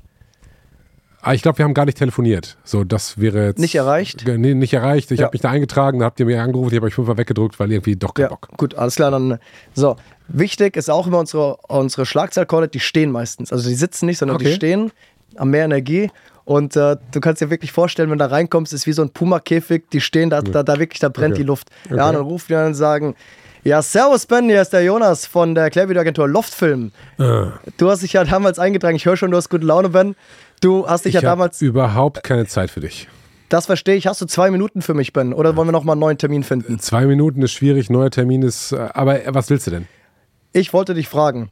Du hast äh, damals ein, äh, dich eingetragen, um dein Angebot kurz und knapp zu erklären mit einem Erklärvideo. Ist es denn grundsätzlich für dich noch interessant, mehr Neukunden zu finden? Ja, grundsätzlich ist das immer interessant. Grundsätzlich ist immer noch interessant. Ben, äh, du hast damals, haben wir dich leider nicht erreicht. Ich merke auch, du hast gerade wenig Zeit. Ich würde dir folgendes Angebot machen.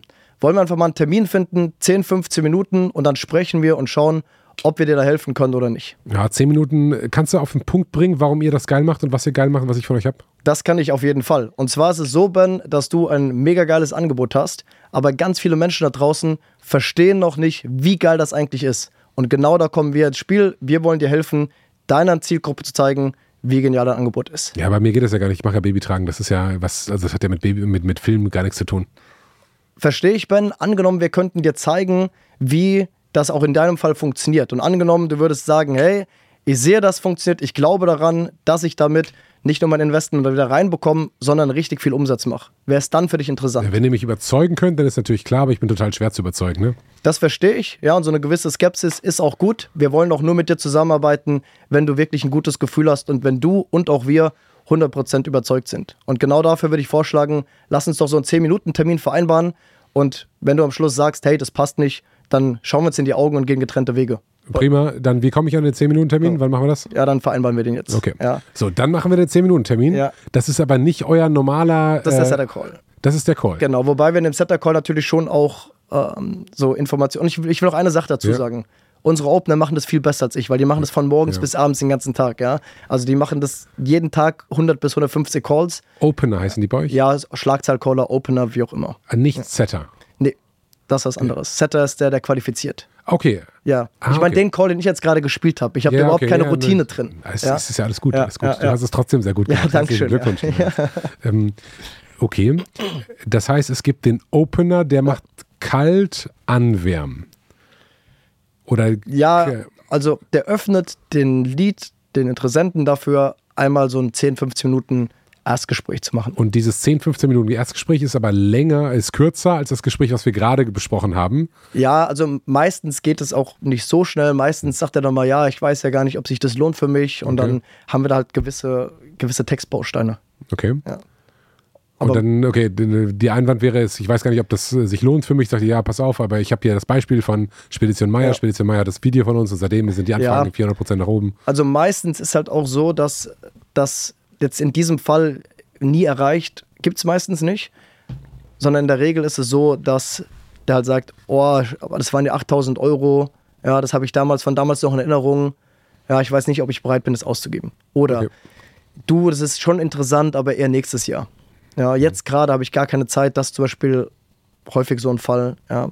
Mhm. Und jetzt habe ich gerade gar keine Zeit dafür und dann muss man halt erstmal das Problem lösen, um einen Termin vereinbaren zu können. Okay, das habe ich verstanden. Das ist, so, macht, so funktioniert euer Vertrieb. Das heißt, ihr habt äh, Ads, äh, über, also Social Media Ads im Wesentlichen, und die sagen, äh, du brauchst einen Film, um deine Leistung zu erklären. Dann äh, gibt es das Feld, ich kann meine Daten ein, äh, eintragen. Dann ruft mich ein Setter an und Ja. sagt, okay, bist du wirklich Unternehmer? Brauchst du wirklich Ja. einen Film? Hast du das Budget? Bist du Geschäftsführer? Ja. Kannst du entscheiden. Dann macht er einen Termin mit 30 bis 60 Minuten ähm, mit einem Closer. 60, 90 Minuten. 90 Minuten. ja, 90 Minuten. Das ist ja schon ein krasses Commitment. Genau, aber wie gesagt, wir wollen ja wirklich die Strategie erstellen. Und wir haben das auch, dass, dass Leads dann sagen, oh, 90 Minuten, wieso denn so lang? Aber das ist in der Regel immer einfach zu lösen. Wie schafft ihr das, den neu, weil 90 Minuten ist ja schon hart. Das ist ja ein hartes Commitment. Ich kenne dich ja gar nicht, ich kenne Mhm. Ja. eure Firma gar nicht, ich sehe ständig eure Videos. Ja, wobei, auch das ist ein ganz wichtiger Punkt. Und zwar, wir sind wirklich omnipräsent, vor allem online.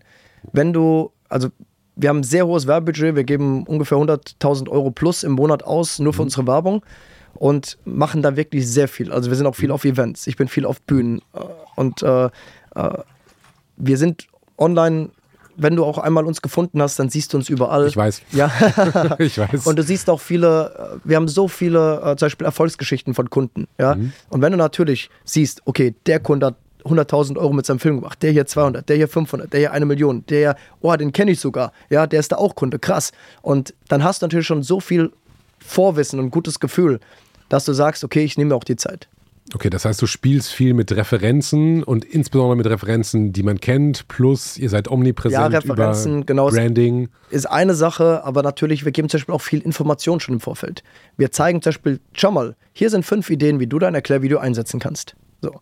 So. Und dann sagen wir erstens, nutze es doch im persönlichen Gespräch. Nutze es doch auf deiner Website, nutze es doch in Messen, nutze es doch auf LinkedIn. Im persönlichen Gespräch? Ja, wir haben jede Menge Leute, zum Beispiel auf Messen haben wir immer ein iPad dabei, zeigen einfach den Film. Schau, Ben, das machen wir. Ja, das Krass. funktioniert äh, per WhatsApp verschicken, per E-Mail-Marketing. Es gibt unendlich viele Einsatzmöglichkeiten. Und jetzt sitzt du vielleicht da und sagst, ah ja, LinkedIn, da habe ich ja gar nicht drüber nachgedacht, aber stimmt, da schreibe ich immer mit den Leuten, jetzt kann ich dir noch den Film mitschicken, total genius.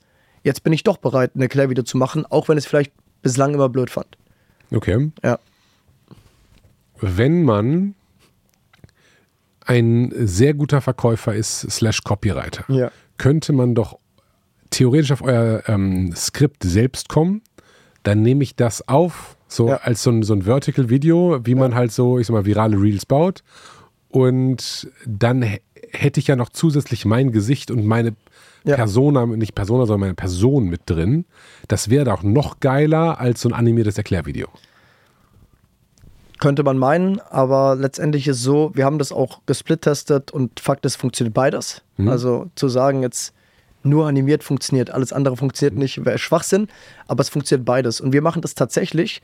Wir haben zum Beispiel einen Loftfilm für uns gemacht im Jahr 2020 und der hat für unser Marketing unfassbar, unfassbare Ergebnisse äh, geliefert. Das ist der Film, der auf unserer Webseite loftfilm.de ganz oben ist. Der mhm. läuft seit, ich glaube, alleine dieses Creative hat über eine halbe Million Euro Ad-Budget bekommen wow. und hat mehrere Millionen Euro Umsatz nachweislich gemacht. So, jetzt haben wir dieses Creative genutzt und es brennt natürlich auch irgendwann aus. Ja, mhm. irgendwann haben es die Leute so viel gesehen und dann geht die Click-Rate runter und so weiter.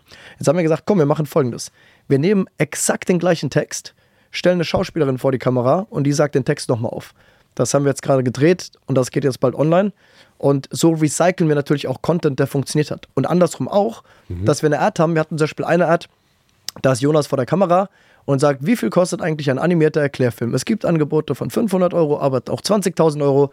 Ich sag dir jetzt, was du wirklich brauchst. Und das ist so eine Ad, wo ich so durchs Büro laufe. Und die hat auch so gut funktioniert, dass wir danach gesagt haben, wir nehmen jetzt genau diese Copy, packen die in einen Erklärfilm. Und beide Ads performen sehr gut, ja, weil es ist der Inhalte, die überzeugen. Und ob das jetzt ein Erklärfilm ist oder Person vor der Kamera, ist die Verpackung. Aber das Schwierige und auch der Grund, warum unsere Erklärfilme funktionieren, ist nicht, weil sie animiert sind, sondern weil eben dieser Copywriter, dieser Drehbuchautor versteht, wie man die Copy richtig schreibt. Das heißt, der, das Erfolgs, der Kern des Erfolgs ist die gute Copy. Ja. Und aber die meiste Arbeit macht die Animation. Ne, der, die, äh, der, der, der, der Erfolg kommt von der guten Copy plus die Anleitung, wie du den Film nutzt. So, weil wenn du jetzt eine, eine Ad drehst und die ist super, aber niemand sieht diese Ad. Ja, das ist so, klar. Das, sind, das, das, das ist der Grund, warum unsere Kunden so geile Ergebnisse haben. Ja, wobei, wenn man jetzt, jetzt geht es wirklich, sind ja. wir ultra im Detail, ja. aber äh, gute Social Media Ads fangen mit meistens mit einer guten Hook an. Ja. Äh, die würde ich vermutlich in so einem normalen Erklärfilm nicht vermuten. Ja. Und wechselnde Hooks und dann habe ich ein, äh, zehn Ads mit zehn Hooks. Also ja. Hooks wäre der erste Satz. Keine Ahnung, ähm, was wäre eine gute Hook für einen Erklärfilm. Aber ich könnte ja mal ein paar äh, hau mal vorschlagen. Also genau. wir haben verschiedene Einstiege. Zum Beispiel haben wir den Einstieg ähm, Mehrwertversprechen. Das ist so ganz klassisch. Hier sind drei Dinge, die du beim Kauf einer Immobilie beachten solltest. So, wenn du jetzt gerade darüber nachdenkst, die Immobilie zu kaufen, schaust du weiter, weil du kannst was lernen. Was anderes könnte sein, äh, eine Frage stellen, ähm, zum Beispiel, zahlen Sie zu viel Steuern? Ja, wäre eine Frage, die dich mhm. betrifft. Pattern Interrupt. Ja, könnte zum Beispiel sein, Steuern zahlen ist richtig geil. Mhm. Jetzt bist du Unternehmer und sagst, Moment, wie ist geil, weiter gucken. So, was können wir noch machen? Man könnte, was hatten wir jetzt schon, äh, Frage stellen, man kann die Zielgruppe auch ansprechen. Ja, äh, oder ein Problem der Zielgruppe ansprechen, nach 10 noch im Büro zu sitzen, ist. Und dann geht es weiter und jeden, den, der sich da angesprochen fühlt, mhm. schaut weiter. Also gibt wirklich verschiedene Dinge, aber du hast recht, die Hook ist 70 Prozent von dem Erfolg von dem Video. Und aber eure Videos sind, die bleiben in dem einen Video und ihr würdet das nicht variieren nach Doch, wir machen wir auch. Dass das wir auch. sagen, hier sind drei verschiedene Einstiege und wir split-testen die. Okay. Aber ihr splittet die, ihr würdet nicht sagen, ähm, du machst mit uns ein Abo und im ersten Monat kriegst du die Version 1, im zweiten Monat kriegst du die, die gleiche Version nur mit einem anderen Hook und im dritten Nee, Monat. das macht keinen Sinn, weil die sollen immer, die müssen immer gleichzeitig getestet werden. Mhm. Weil wenn du zum Beispiel im November eine Ad testest Mhm. und sagst, oh, die läuft ganz okay, jetzt testen wir eine zweite Version davon im Dezember. Im Dezember ist alles wieder anders. So, weil kurz Mhm. vor Weihnachten ist die Situation anders als im Hochsommer, als äh, Mhm, kurz okay, nach Neujahr. verstanden. Und du musst, wenn du Ad-Split testen willst, gleiche Bedingungen schaffen. Ja, okay. Wie bei allen statistischen Tests sozusagen. Genau, ja. Okay, ja, verstanden. Wir waren noch bei der ähm, Wisdom ähm, Picking Ja. ähm, Session mit dir. Also auf Marketingvertrieb funktioniert äh, über die Ads. Ja. Dann gibt es den Setter, dann gibt es den Closer. Den Prozess haben wir jetzt gerade ausführlich beschrieben. Dann unterschreiben die, oder schreiben nicht, sondern die sagen am Telefon, ja, das wird aufgezeichnet. Ja. Und dann geht's ab und dann gibt's halt, geht's in standardisierte Fabrik-Fulfillment Mhm. sozusagen. Dann gibt es den Teil von eurem Vertrieb, der macht halt die Cold Calls. Ja. Ähm, die Opener heißen die bei euch. Genau. So. Äh, und dann gibt es so sonstige Hacks, wie zum Beispiel dieses Geburtstagsding. Du kriegst Ja. einen Ping. Du könntest das ja, ich meine, man braucht halt keine HR-Abteilung, um das zu machen. Man könnte dich das ja im Kalender eintragen. Ja, okay. also aber- zum Beispiel was anderes ist, ich glaube, ich weiß nicht, wie basic das ist. Ich, weil viele von den Dingen sind für mich so Standard, aber ich weiß, dass sie in anderen Firmen nicht üblich sind. Ja, aber zum raus. Beispiel ähm, schon alleine die ganze Einlernphase. Ja, das heißt, wenn wir zum Beispiel einen äh, Strategieberater ausbilden, Mhm. so, dann gibt es dazu erstmal einen Videokurs. Dieser Videokurs ist aufgebaut, auch so ein bisschen wie so ein Fahrschultraining. Du brauchst so und so viel praktische Stunden, du brauchst so und so viel Theorie und du bekommst alles in Form von Videos. Das heißt, wenn ich jetzt entscheide, Ben wird jetzt Closer, dann kriegst du den Kurs freigeschaltet und arbeitest, also arbeitest dich selbstständig dadurch. Du schaust das erste Video, was ist eigentlich ein Strategieberater? Wie funktioniert das Strategiegespräch? Und dann hast du da eine ewig lange Liste. Teil von diesem Kurs ist, hey, du hast jetzt äh, hier deinen, äh, ähm, deinen Ausbildungsschein sozusagen, druck dir den aus und den musst du jetzt durcharbeiten von oben nach unten und du folgst einfach den Videos und lernst nach und nach, was du tun musst. Und dann kommt zum Beispiel eine Aufgabe, jetzt musst du fünf Roleplays machen mit roten Leads. Ja, roten sind die, die man so, jetzt mach mal hin, ne, ich habe keine Zeit, auf, wieso machen wir das so, so, so. Das ist eine Aufgabe. Gehe jetzt zu deinem Ausbilder und mache einen Termin mit ihm, um das zu üben. Das heißt, der geht jetzt selbstständig ja, mit seinem Ausbildungsschein zum Ausbilder und sagt, hey, ich muss jetzt hier die fünf Roleplays machen, können wir die heute Nachmittag um 16 Uhr üben und dann muss der Ausbilder das unterschreiben und abhaken. Das heißt, dieser Closer bildet sich im Prinzip selbst aus und ganz am Schluss heißt, okay, du bist jetzt durch, geh zu deinem Ausbilder und mach mit ihm die Abschlussprüfung. Das heißt, der macht einen Termin mit dem Ausbilder, macht die Abschlussprüfung und äh, wenn er die besteht, darf er ab dann äh, Strategieberater sein, ja, also Termine gebucht bekommen. So. Das ist eine Sache, die ist bei uns absolut Standard in jeder Abteilung, weil wir sagen, es macht keinen Sinn, dass sich da jemand neben dran setzt, alles auf der Tonebene erklärt, kostet die Zeit von zwei Leuten plus hohes Risiko, dass Informationen vergessen werden oder falsch kommuniziert werden. Wann habt ihr das angefangen? Schon immer. Ich habe mein, mein initialer Kurs, als Felix reingekommen ist in die Firma, ich habe die alleine gegründet, aber Felix war der erste Mitarbeiter, waren zwölf Videos für, die komplette, für das komplette Fulfillment. Mittlerweile haben wir, glaube ich, 4000 Videos oder so Wow. für alle Abteilungen. Aber das habe ich schon, ab Tag 1 habe ich das schon so gemacht. Aber häufig ändert sich ja was in Unternehmen. Immer, ja. Und dann hast du ein Video und das ist ja dann in drei Monaten nicht mehr so aktuell wie heute, in zwei Jahren sowieso gar nicht mehr. Mhm. Und dann musst du wieder ein neues Video aufnehmen. das ist ab und zu so, dass neue Videos gemacht werden müssen. Deshalb sind die immer so gedreht, dass die modular sind. Also möglichst kurz. Die Videos sind immer nur drei bis fünf Minuten, damit man nicht den ganzen Kurs austauschen muss, wenn sich eine Kleinigkeit ändert. Was für ein Tool benutzt ihr dafür? Ähm, wir nutzen dafür Kajabi. Kajabi, noch nie Ja. gehört. Okay, aber es ist so ein Online-Kurs-Tool quasi. genau. genau. Und dann macht ihr quasi Online-Kurse für eure eigenen Mitarbeiter und Ja. könnt die einzelnen Elemente, weil die so kleine, kleine Scheibchen sind, Austauschen. Genau. Und dann zum Beispiel, wenn jetzt ein neues Video kommt, da gibt es einen Prozess, werden alle Leute auf der Karte verlinkt, die das schauen müssen. Die müssen sich dann selbst wieder runternehmen von der Karte. Wenn die das eine Woche später nicht gemacht haben, kriegen die automatisch einen Ping. So, Ping, du musst das Video noch anschauen. Ja. Äh, wenn es eine Woche später immer noch nicht angeschaut ist, geht eine ähm, Ping an die Führungskraft. Ping, Mitarbeiter XY hat das Video seit zwei Wochen nicht angeschaut. So, bitte ähm, sprich ihn drauf an und schau, dass er das anschaut. Also alles in, diesem, in der Firma ist so aufgebaut, dass nichts falsch laufen kann. Anderes Beispiel. Ich bin jetzt hier bei dir in Köln, ja, da muss ja irgendwie Hotel gebucht werden, Mhm. Reise, Zug, Flug, was auch immer. Dafür gibt es einen kompletten Kurs. Du könntest heute bei uns anfangen, dir diesen Kurs anschauen und morgen Reisen buchen, was jetzt erstmal banal klingt, aber da gibt es ja wirklich viele Dinge zu berücksichtigen.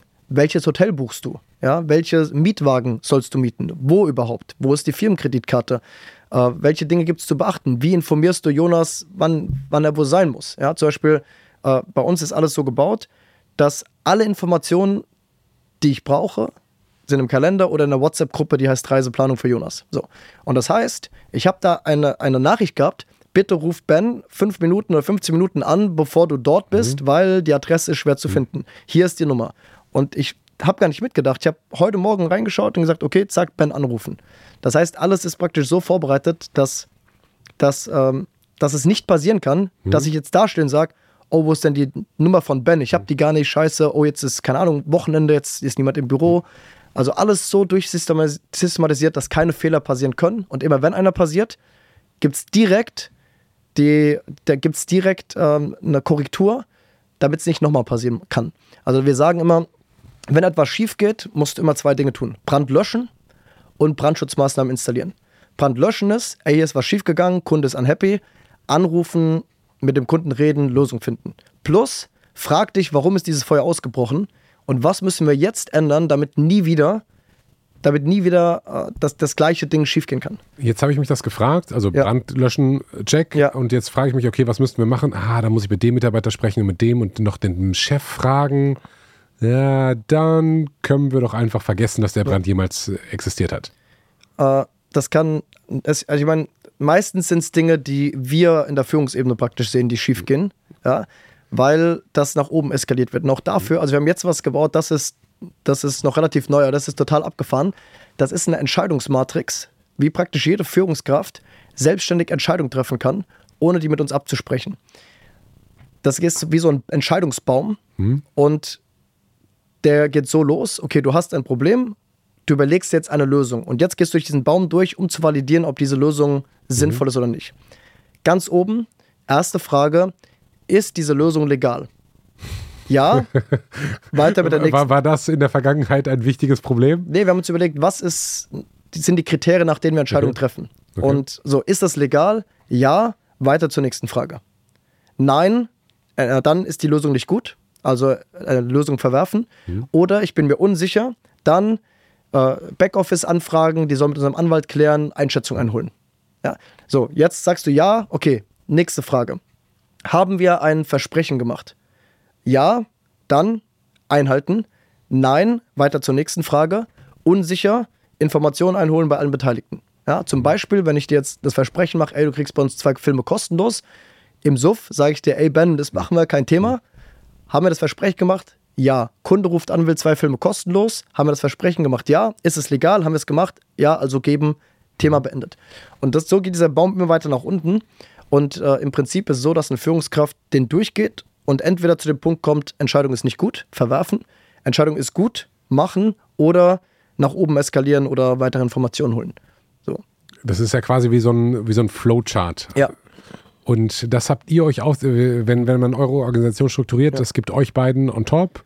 Ähm, du machst Marketing Vertrieb, der Felix macht Fulfillment. Ja. So, dann habt ihr wie viel Führungsebenen bis zum letzten Mitarbeiter darunter? Wir haben im Prinzip nur eine Führungsebene und die Teams sind immer relativ klein gehalten. Also wir haben Marketing-Team, Backoffice-Team, HR. Die Produktion ist unterteilt. Also da gibt es eigentlich nochmal ein Level, weil da gibt es einen Produktionsleiter und die ist dann nochmal unterteilt in Visuals und Copy und so weiter.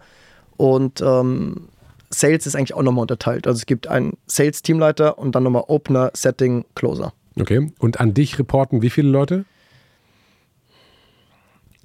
An mich reportet eigentlich nur das Marketing-Team. Und das heißt, der Leiter Marketing, der die, Ja, die Leiterin, ja, genau. die Leiterin äh, Marketing, das heißt, du hast nur einen Direct Report. Ja, plus ich habe einmal die Woche, ähm, ich habe mehrmals die Woche ähm, so Meetings. Ähm, zum Beispiel immer donnerstags habe ich mit unserem Salesleiter ein Meeting, wo wir einfach die aktuellen Zahlen durchgehen und so weiter. Ähm, jeden Montag mit unserer Erzagentur ein Meeting und jeden Mittwoch mit Felix Geschäftsführer ein Meeting, also der Felix reportet auch, wir reporten gegenseitig praktisch. Ja. Ja, Dass ihr euch mal unterhaltet, Ja. verstehe ich. So. Aber ich habe keine operativen Aufgaben, aber halt strategische. Das heißt, wir treffen uns, sprechen und sagen dann, okay, ähm, die KPI im Sales-Team ist gerade nach unten gegangen, woran kann es liegen, was sind die Maßnahmen, was sollten wir tun? Das heißt, wie viele Leute hängen unter dir in deiner Organisation?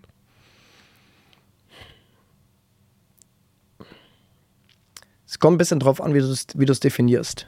Also eigentlich, ja, das Marketing-Team, eigentlich Sales auch, denn den Mathieu würde ich noch mit dazu nehmen, unseren Strategieteamleiter, aber der ganze Rest hängt unter Felix. Der ganze, das heißt, du hast äh, sozusagen das, genießt das Privileg, dass nur wenige Leute dich mit Dingen nerven und du dich viel um, in Anführungsstrichen, die Dinge halten kannst, für die du für selbst, also die du selbst für wichtig hältst. Äh, ja.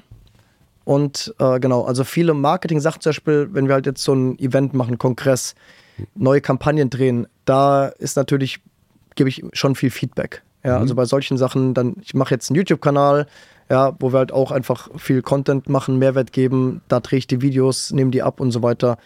Ähm, Aber Sachen. wer leitet beispielsweise das Sales-Team? Es gibt Ja. ein Sales-Team, Teamleiter. Ja, ja, richtig. Und jetzt läuft da was nicht gut. Ja. Oder es gibt Dinge, die müssen halt entschieden werden, die der Sales-Teamleiter nicht ent entscheiden kann. Ja. Wo, an wen wendet er sich? Also der, wie gesagt, der Sales-Teamleiter an mich. An dich. Ja, An dich. ja. Der hat aber kein wöchentliches Meeting mit dir. Doch, also der Sales-Teamleiter hat einmal die Woche ein Meeting mit mir und Marketing Report auch an mich. Also Okay, die also zwei. du hast zwei Direct Ja, ja, Reports. genau, ja. Okay, und aber diese ganze Backoffice, HR und so, das ist alles, äh, macht alles der Felix. Ja, vor allem das, das Geile ist ja, also ganz am Anfang habe ich ja alles gemacht. Also wirklich alles selbst gemacht. Und dann nach und nach Leute mit dazugenommen.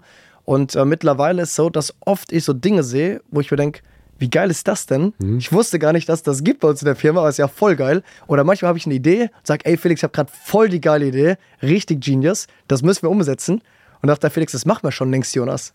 Ja, also das ist dann, das ist wirklich ein geiles Gefühl, wenn du merkst, dass sich Dinge alleine weiterentwickeln, auch in eine gute Richtung. Wie, also wenn ich jetzt frage, wie bist du da hingekommen, dann ist die Antwort natürlich alle die Sachen, die du vorher gesagt hast. Videos, klare Struktur, Roboter eh- oder Roboterstrukturen schaffen, sodass es möglichst wenig Fehler passieren. Wenn Ja. Fehler passieren, dann löschen und lösen äh, oder strategisch lösen. Ja. Wie, wie hast du es gesagt? Brand, äh, Brände Brand, löschen und Brandschutzmaßnahmen. Brandschutzmaßnahmen, ja, ein, ein schöner Ausdruck Ja. dafür. So, was fragen die Leute noch oder was gibst du denen mit auf den Weg oder äh, so wie jetzt gerade, ist bei euch besonders anders als in einem Unternehmen? Das ist echt schwierig jetzt so. Ähm,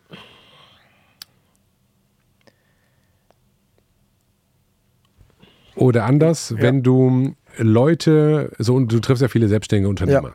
was machen die meisten von denen falsch? das ist eine gute Frage. Also, ähm, was machen die falsch? Auch hier, es gibt halt wieder viele verschiedene Bereiche. Ich glaube, eine Sache zum Beispiel, die, die viele falsch machen, ist, dass die nicht fokussiert genug sind auf eine Sache. Dass die zu viel sich auf Nebenkriegsschauplätzen aufhalten, zu viel mit Dingen beschäftigen, die jetzt nicht der nächste große Hebel sind.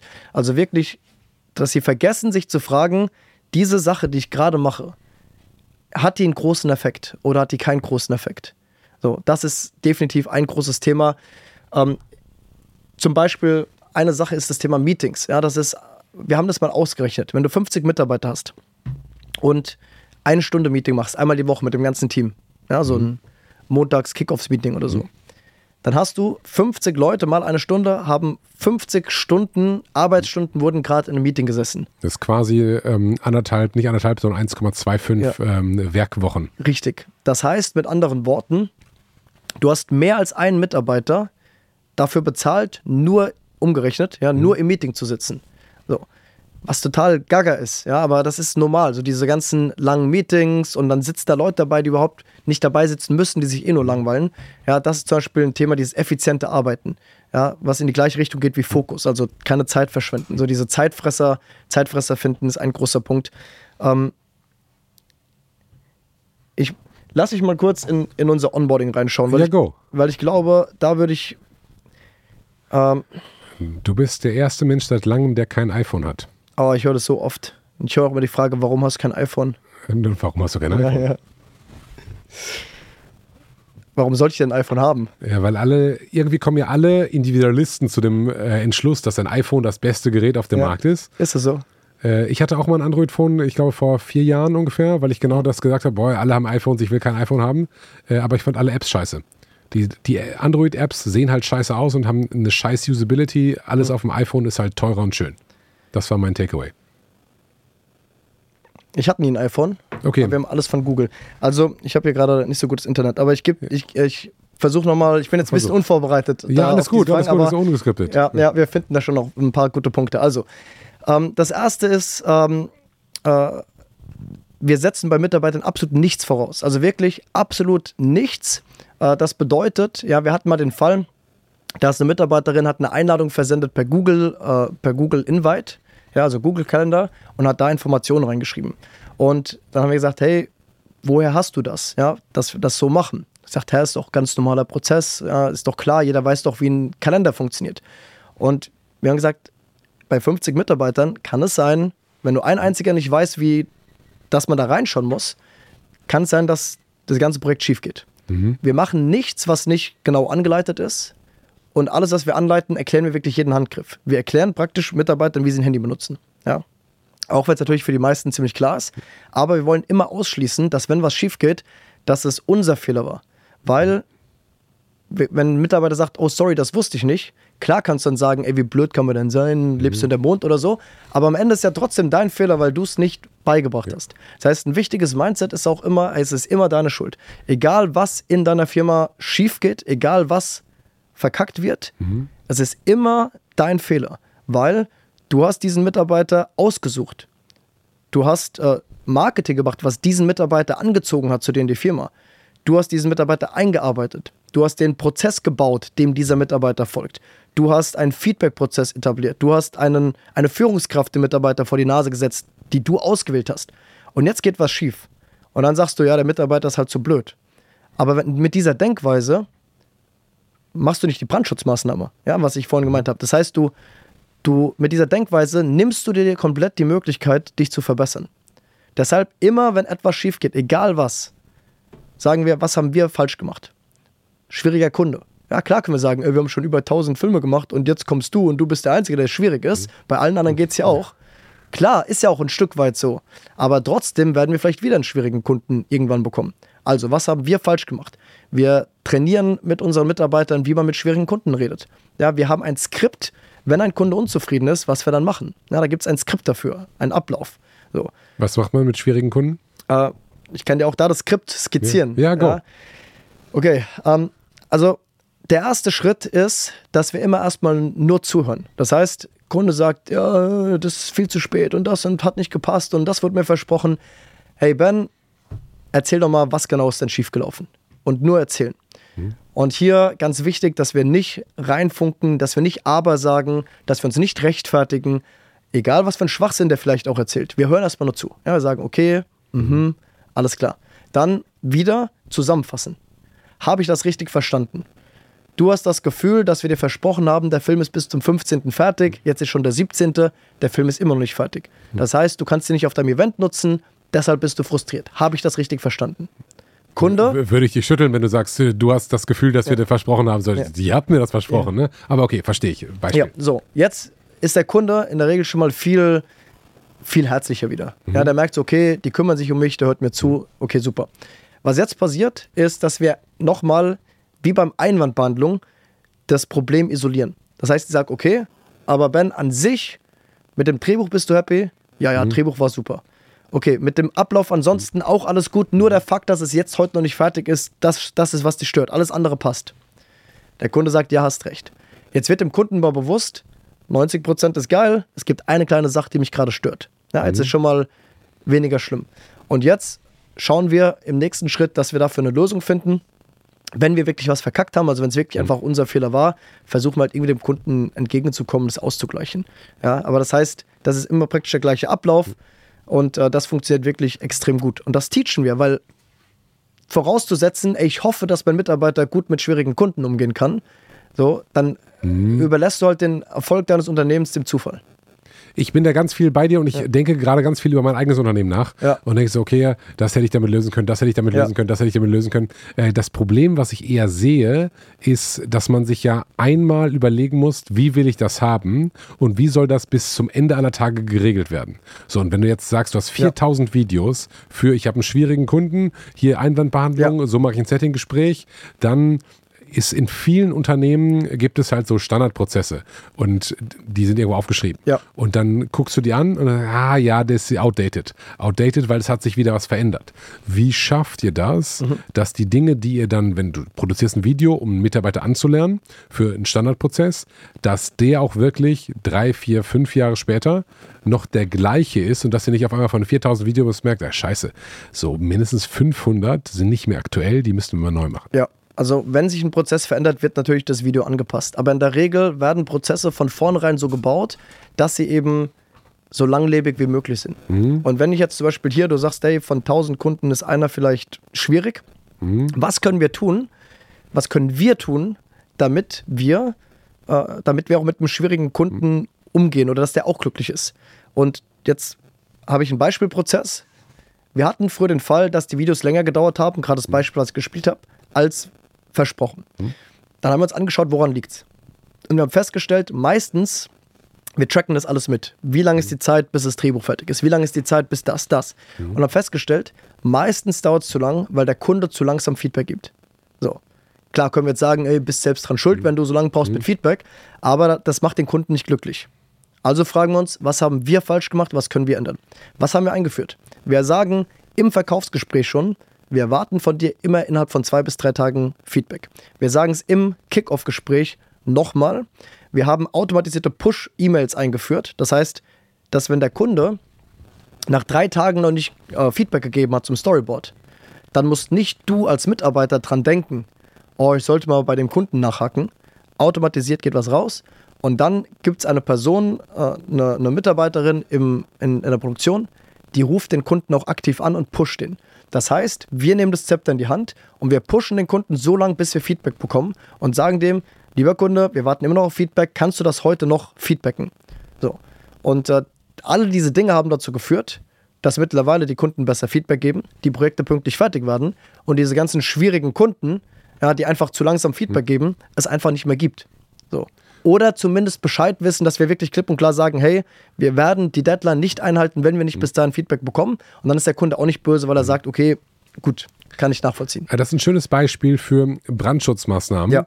äh, die dann am Ende des Tages aber sehr schnell sehr kompliziert werden. Das heißt, ihr habt fest, festgestellt, wir haben Probleme, die Frist einzuhalten, weil der Kunde Ja. sich nicht meldet. Also müssten wir an fünf Prozessen bei uns was ändern. Im Erstgespräch, im, also im, im Setting Call wahrscheinlich oder im Closing, im Closing Call Ja, wahrscheinlich. da hast du ein, ein, eine Textstelle, die umgeschrieben wird im Skript. genau, aber wenn du ein Video hast, Da dann wird ein neues Video gemacht, also ein neues Video ergänzt praktisch in dem Fall. So. Also es kann schon sein, dass der Kurs halt sagt, hier ist jetzt das Skript und dann ist, steht dieser Satz nicht drin und dann kommt das nächste Video und das nächste Video sagt, wir haben jetzt noch ein Update zu dem Skript und zwar ab sofort immer diesen Satz noch mit dazu sagen. Der in Anführungsstrichen normale Weg Ja. äh, wäre ja zu sagen, wenn es Slack gibt oder Ja. ich sag mal in einer traditionellen ähm, Mannschaft, würde man sagen, ey, Vertriebler, komm mal kurz her. Also, wir brauchen immer zu lange. Ihr fragt jetzt alle im nächsten Call ähm, und sagt Bescheid, dass wenn ihr kein Feedback gibt, dann dauert es zu lange Ja. und so. Das funktioniert aber ja dann selten. Ist natürlich extrem unintelligent, das so zu machen. Machen Weil also. was ist, wenn ein Vertriebler an dem Tag krank ist? Der hat es nicht mitbekommen. Oder wenn ein anderer neu anfängt eine Woche später und der hat es auch nicht mitbekommen. Meistens ist es sogar so, dass die Leute, die es hören, es trotzdem einfach nicht machen, Ja. weil die es vergessen. Genau. Und deshalb gibt es auch immer bei jedem Prozess eine Person, die verantwortlich ist, um zu überprüfen, ob der funktioniert.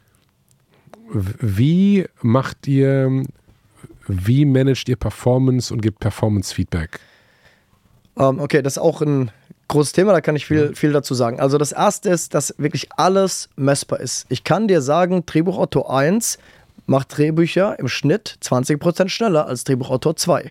Oder bekommt äh, 10% mehr Feedback von Kunden. So, also alles wird gemessen erstmal. Das ist erstmal die absolute Grundlage, dass Feedback immer messbar ist und nicht ein gefühltes Feedback ist. Ja, nicht, oh, ich habe das Gefühl, du machst einen guten Job, sondern ich sehe es hier, dass du einen guten Job machst.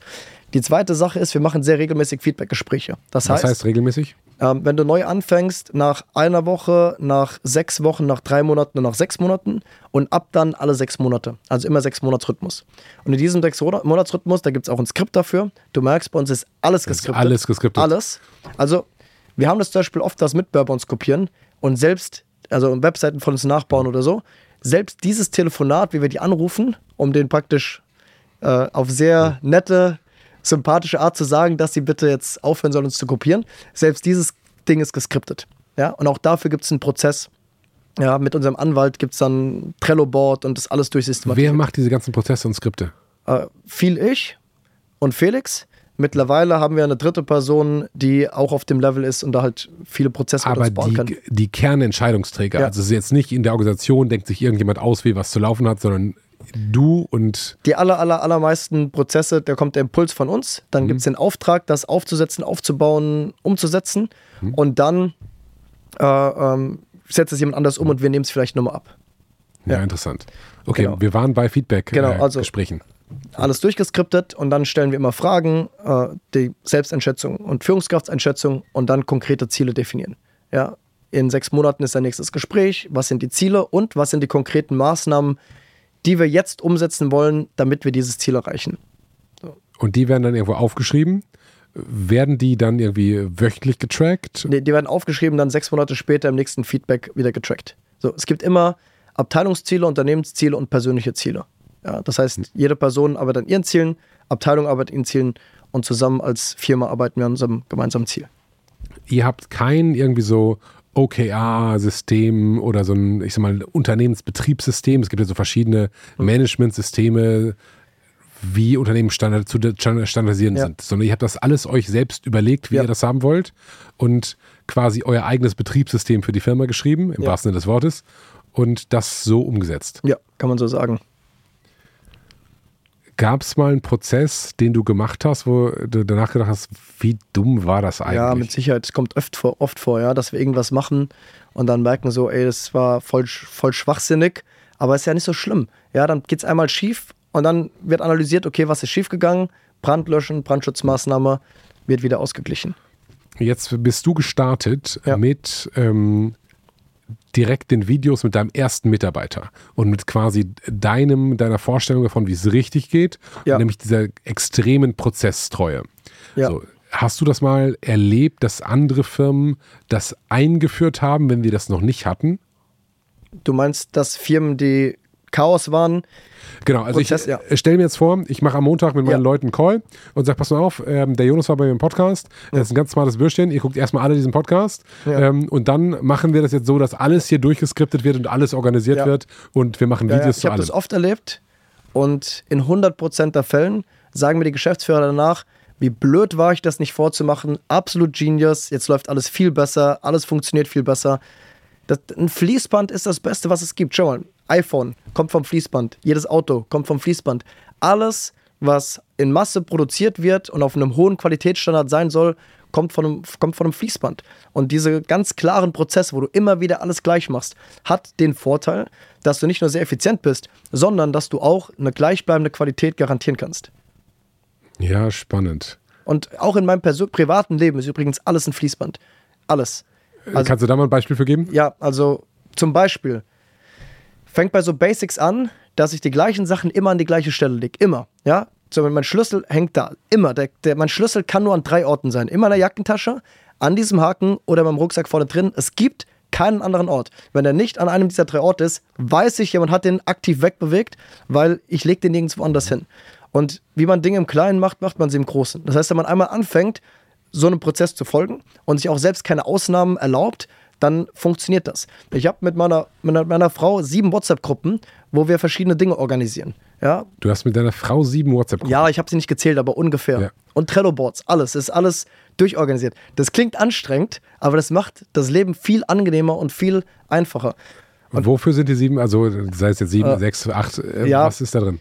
Ähm, also zum Beispiel halt eine, Ein- eine, eine Kaufliste, ja, was wir kaufen müssen. Oder eine Organisationsliste, weil du musst ja im Privatleben Urlaub organisieren oder dies oder Wir das. sprechen jetzt aber über Trello-Boards. Wir sprechen nicht über WhatsApp. Also ja WhatsApp-Gruppen. WhatsApp-Gruppe, Ja. aber in die WhatsApp, da habt ihr eine Kaufliste in der WhatsApp-Gruppe. Ja, ja, genau. Also da wird einfach reingepusht, so, hey, keine Ahnung, das ist leer oder wir brauchen das oder so und dann wird es halt, äh, also was ja viele machen, ist so durch externe Pings sich triggern lassen und sagen, oh, neue E-Mail, die muss ich jetzt bearbeiten.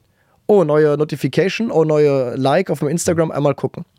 Und was, was ich privat mache und was wir in der Firma auch machen, ist das Gegenteil. Es gibt feste Zeitslots, in denen Dinge gemacht werden. Zum Beispiel hier ein weiterer Prozess, weißt du, die kommen so alle nach Ja, und nach. ja, Jetzt, ja, wenn du sagst, so, welche Prozesse habt ihr, ist schwierig, aber total schwierig. so. Äh, zum Beispiel, ich habe ein Trello-Board und da haben alle Mitarbeiter Zugriff drauf, ja, oder alle, mit denen ich zusammenarbeite.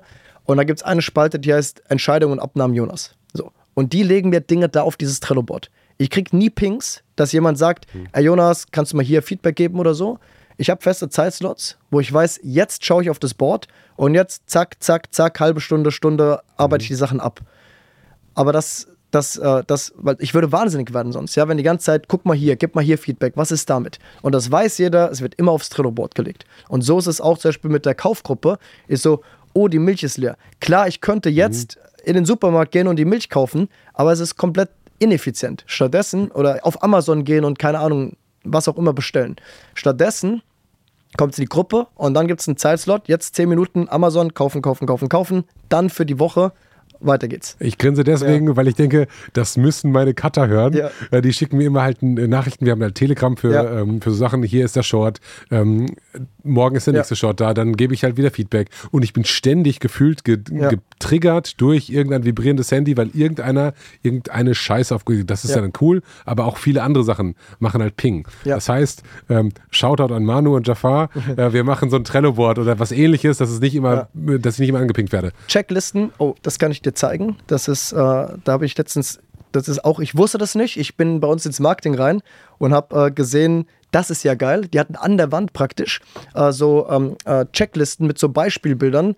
Ähm, so ist die Kamera richtig eingestellt, so falsch, weil zu viel Headspace.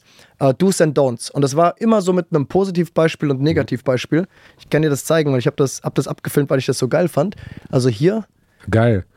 Ich kann dir das auch gerne schicken. Ja, kannst dann können wir das einblenden. ja? Das, das blenden wir ein. wo dann halt genau definiert ist, okay, so äh, Ja, Do's klar. and Don'ts. Das ist natürlich so tief in, unserer, in eurer Ja. Unternehmenskultur verankert, dass es von denen dann in diesem, okay, wir müssen standardisieren, Ja. wir müssen einen Standardprozess finden, dann kommen die auf solche Ideen. Also zum Beispiel bei einem YouTube-Video, ja, wenn wir jetzt für den YouTube-Kanal ein YouTube-Video machen, gibt es eine ewig lange Checkliste.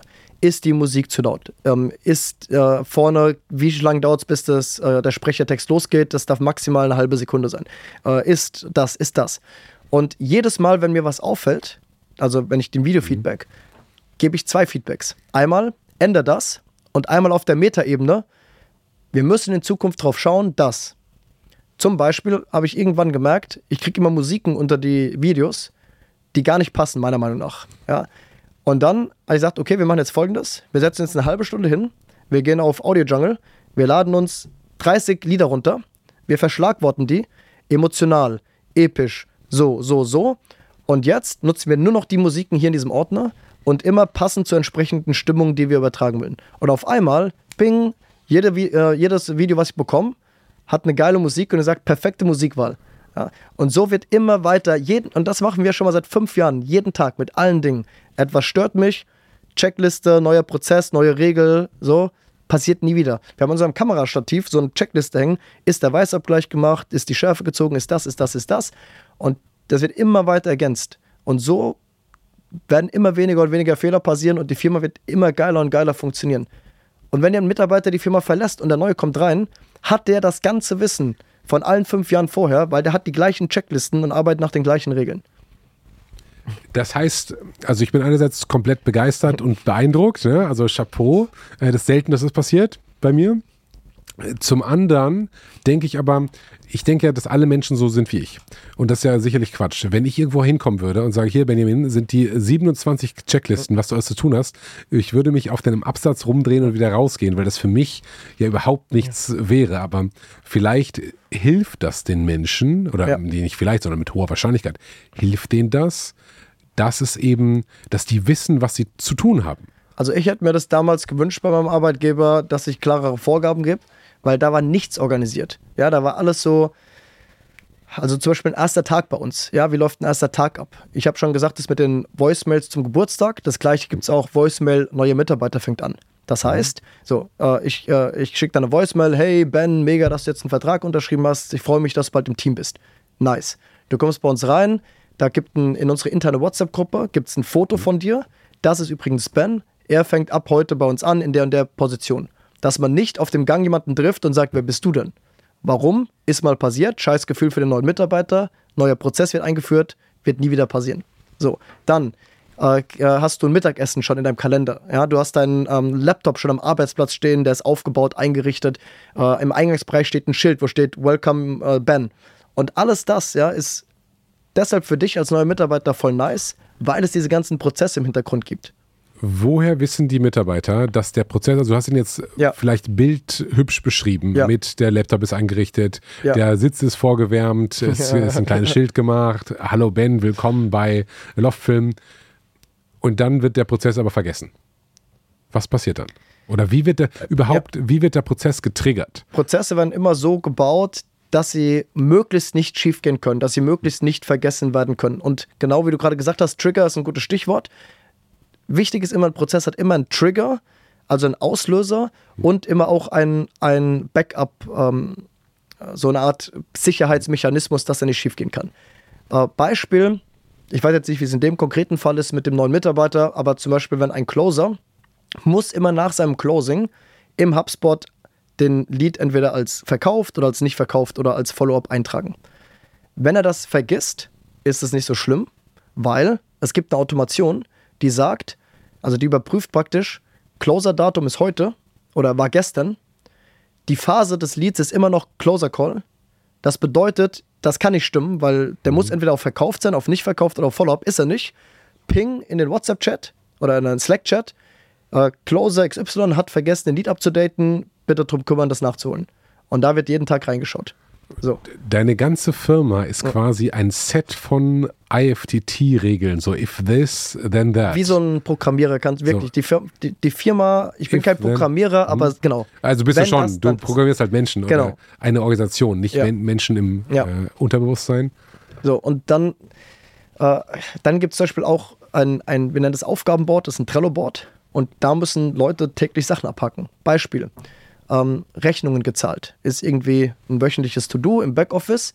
Und jede Woche muss die verantwortliche Person am Ende der Woche abhaken, ich habe das diese Woche gemacht. Wenn sie es nicht gemacht hat, also nicht abhakt, kommt ein Ping im Slack-Chat an die Führungskraft. Mitarbeiter XY hätte Rechnungen zahlen müssen, hat es aber nicht. Bitte überprüfen, ob es gemacht wurde und nur vergessen abzuhaken oder nicht gemacht wurde. So. Also alles ist so gebaut, dass keine Fehler, möglichst keine Fehler passieren können. So, in mir ist die ganze Zeit so, ich will auch, ich will Ja, auch, ich will das ja, auch, ich will das auch. Wie würdest du das ähm, anfangen? Weil du bist jetzt in, in der Situation, dass du alles schon hast. Du hast Ja. 73 Automatisierungen, mehr, äh, Ja. hunderte von 4.000, Automatisierungen. 5.000 Kajabi-Videos alleine. Also Ja. die, die ganzen Videos. Aber allein so eine Funktion, wenn die Rechnung nicht bezahlt ist, äh, dann geht die E-Mail raus. Da muss die Mitarbeiterin geschult werden. Auf übrigens, du musst dieses Häkchen setzen, weil sonst geht die E-Mail raus. Die Mitarbeiterin muss wissen, wo das Video ist. Das sind ja schon irgendwie fünf Sachen, die jetzt so neben dem Tagesgeschäft ultra schwer wären. Alleine so dieses ähm, Rechnung, Re Rechnungsüberprüfungsprozess. Ja. So, wie würdest du das einführen? Weißt du, wie man einen Elefanten isst? Stück für Stück. Genau. Und genau so ist es da auch. Ja, du, wenn, du, wenn du das Endergebnis siehst und dir denkst, oh, wie soll ich das alles bauen? Wir haben auch nicht mit dem Endergebnis angefangen, sondern wir haben gesagt, Moment mal, äh, warum wir, wurden vergessen, Rechnungen zu bezahlen? Hier haben wir eine Mahnung bekommen, das ist nicht gut. Also Brandschutzmaßnahmen installieren. Dieses konkrete Problem fixen. Und so haben wir nach und nach immer weitere Prozesse gebaut. Das machen wir immer noch jeden Tag. Ja, dass uns Sachen auffallen. Beispiel. Ja, wir haben äh, eine Weihnachtsfeier. Du musst einmal dein Mikro ein bisschen drehen. Ja, ja, ja, okay. So. Ich, bin- ich bin wieder zurück. Ja, So. nein, du warst die ganze Zeit da. Wir, wir hatten äh, eine Weihnachtsfeier und äh, bei der Weihnachtsfeier machen halt die Abteilung irgendwie immer irgendeinen Vortrag oder ein Spiel oder so. So, und da hatten wir nicht dieses Jahr, sondern letztes Jahr den Fall, dass da halt ein, ein Vortrag war, äh, wo wir, Felix und ich, aus bestimmten Gründen gesagt haben, der war nicht angemessen. Also haben wir gesagt, Äh, Warum war der nicht angemessen? das möchte ich jetzt hier nicht wiederholen. War, Es tut mir leid, dass ich stören muss, aber ich habe eine sehr wichtige Bitte an dich. Jede Stunde gucken 1000 Leute ungeskriptet. Im Monat sind das über 650.000 Stunden, die ungeskriptet geguckt wird. Und, was soll ich sagen? 93% von euch sind keine Abonnenten dieses Kanals. Tut mir bitte einen riesigen Gefallen. Klickt auf Abonnieren. Und zwar bitte jetzt. Ich gebe euch eine Sekunde. Abonnieren. Ganz, ganz herzlichen Dank und jetzt viel Spaß weiter mit dieser Folge ungeskriptet. der war, der war nicht angemessen. Auf jeden Fall haben wir dann War gesagt, der lustig denn? Wenn es nicht die Weihnachtsfeier von meiner Firma gewesen wäre, dann ja. Okay. Dann wäre es dann wär's lustig. Wir, wir machen schon viel Scheiß so. Also, dass wir sagen, das ist nicht angemessen, Mhm, das, okay. war, das war nicht angemessen. Auf, je, auf jeden Fall haben wir dann Gibt es da gesagt, ein Video von? auf gar keinen Fall. Okay, ich frage Die wurden alle vernichtet. So, auf jeden Fall haben wir dann gesagt, okay, Wenn ihr ein Video von dieser Weihnachtsfeier habt, ne? ja, äh, also unsere Weihnachtsfeier dieses Jahr ging bis um 8 Uhr morgens, geil. nur um mal so einen Eindruck zu geben. Und die war sehr angemessen. Hm. Äh, Okay, verstanden, verstanden. Aber äh, du, sorry, ich habe dich unterbrochen bei deiner Ausführung. Ja, aber zum Beispiel da auf der Weihnachtsfeier habe ich in unsere WhatsApp-Gruppe geschrieben, wo wir einmal die Woche halt ein Feedback haben, äh, Weihnachtsfeierpräsentation. Und dann haben wir einmal die Woche das Feedback, wo Felix und ich sprechen mit noch dem dritten im Wunder und dann sagen, okay, was können wir tun, damit das nicht mehr passiert? Ganz einfach, ab sofort neuer Prozess. Äh, bei die Weihnachtsfeiervorträge müssen abgenommen werden. Ja, von Felix oder von mir. Das heißt, ab sofort kriegen wir die mal vor zugeschickt. Dann gibt es einen Kurs im HR, weil diese Aufgabe liegt bei HR, Weihnachtsfeier organisieren, da gibt es eine Checkliste. Und diese Checkliste ist Location organisieren, Geschenke organisieren, zack, zack, zack. Zu der Checkliste ein Punkt hinzugefügt, Weihnachtsfeier äh, äh, Vorträge abnehmen lassen. So, und immer dann, wenn die Weihnachtsfeier ansteht, da gibt es einen Ping im Kalender, weil sonst sitzt man Mitte Dezember da und denkt sich, oh fuck, wir haben die Weihnachtsfeier vergessen. Gibt es einen festen Ping im Kalender, immer irgendwie Mitte Oktober oder so, Weihnachtsfeierplan. Dann holt er die Checkliste raus und sagt, das muss ich machen, das, das, das. Wie schützt du dich davor, dass es irgendwann zu pedantisch wird? Dass der Mitarbeiter sagt, okay, ich muss jetzt alles das machen, ich will einen lustigen Vortrag auf der Weihnachtsfeier Ja. halten und ich muss den lustigen Vortrag, der ja quasi, wenn man was Lustiges präsentiert, beispielsweise ist meistens nur einmal lustig und nicht Ja. 17 Mal, ähm, den muss ich abstimmen. Verdammt, jetzt merke ich gerade, ich habe mich voll verploppert, weil wir haben den, den äh, also offiziell muss der, offiziell wird er nicht abgenommen, sondern offiziell müssen wir nur wissen, was passiert, damit wir es einplanen können. Aber ich meine, wir schauen halt einmal drauf. Ich meine, es ist am Okay. Ende halt eine Firmenweihnachtsfeier und du musst halt schauen, dass gewisse Dinge ja, Mhm. äh, äh, nicht gehen, also auf der Firmenweihnachtsfeier. Und dann wollen wir uns einfach absichern. Ja, das ist auch so, wir versuchen immer alles, deshalb auch alleroberste Regel über allem, alles, was wir tun, muss legal sein. Warum? Weil ich glaube, einer der, der, der einzigen Wege oder einer der zumindest dümmsten Wege, wie wir in der Größe und der Konstellation, wie wir jetzt sind, wie wir uns zerstören könnten, ist, dass wir irgendwie was richtig Dummes, Illegales machen. kannst du mal ein Beispiel geben, was sich jetzt anbieten würde, illegal zu machen? Steuern hinterziehen, zum Beispiel. Oder halt irgendwas zu machen, was uns massiv auf die Füße fallen kann. Ja? Ähm, was auch immer. Ja? Und wir versuchen uns immer, es gibt ja auch so Dinge, wo man sagt, ach komm, Schwamm drüber wird schon schief gehen. Aber wir denken halt immer zehnmal größer. Und die Sache ist, der kleine Delikt, der jetzt halt so, ja komm, Grauzone, passt schon Schwamm drüber, zehnmal größer gedacht. Auf einmal bist du halt eine Firma mit 500 Mitarbeitern. Auf einmal äh, schreibt halt die Presse über dich und es gibt Leute, die dir massiv ans Bein pissen wollen. Und auf einmal ist dieses kleine Ding, was wir heute, wo wir gesagt haben, Schwamm drüber, zerstört unsere Firma potenziell in, in, in, zehn Jahren. Ja, und äh, das, um das zu vermeiden, versuchen wir immer bei allem so sicher zu sein wie möglich. Ja, wir sind auch, wir haben einen Datenschutzkurs, Arbeitssicherheitskurs, Brandschutzschulung. Oh, wow, diese- diesen ganzen lame Scheiß diesen ganzen quasi. lamen Konzernkack, den man halt machen muss. Und wir machen wirklich alles, Datenschutz, Schulung, alles, ja. Dass wir unseren Mitarbeitern beibringen, wenn du vom Platz weggehst, sperr deinen Bildschirm aus Datenschutzgründen. Und äh, äh, ja, das, es muss einfach, wir wollen es einfach nicht selbst zerstören. Den Datenschutzkurs machst dann du oder? Nee, nee, nee. nee, nee. Geil, wie du sagst, nee, nee. aber, nee. Das, aber das ist auch geil, zum Beispiel, ja, das, wir haben halt diesen Datenschutzkurs und dann schreibt mich mein HRler an und sagt, Jonas, du hast den Datenschutzkurs nicht geschaut, ich muss dich hiermit daran erinnern, den zu schauen.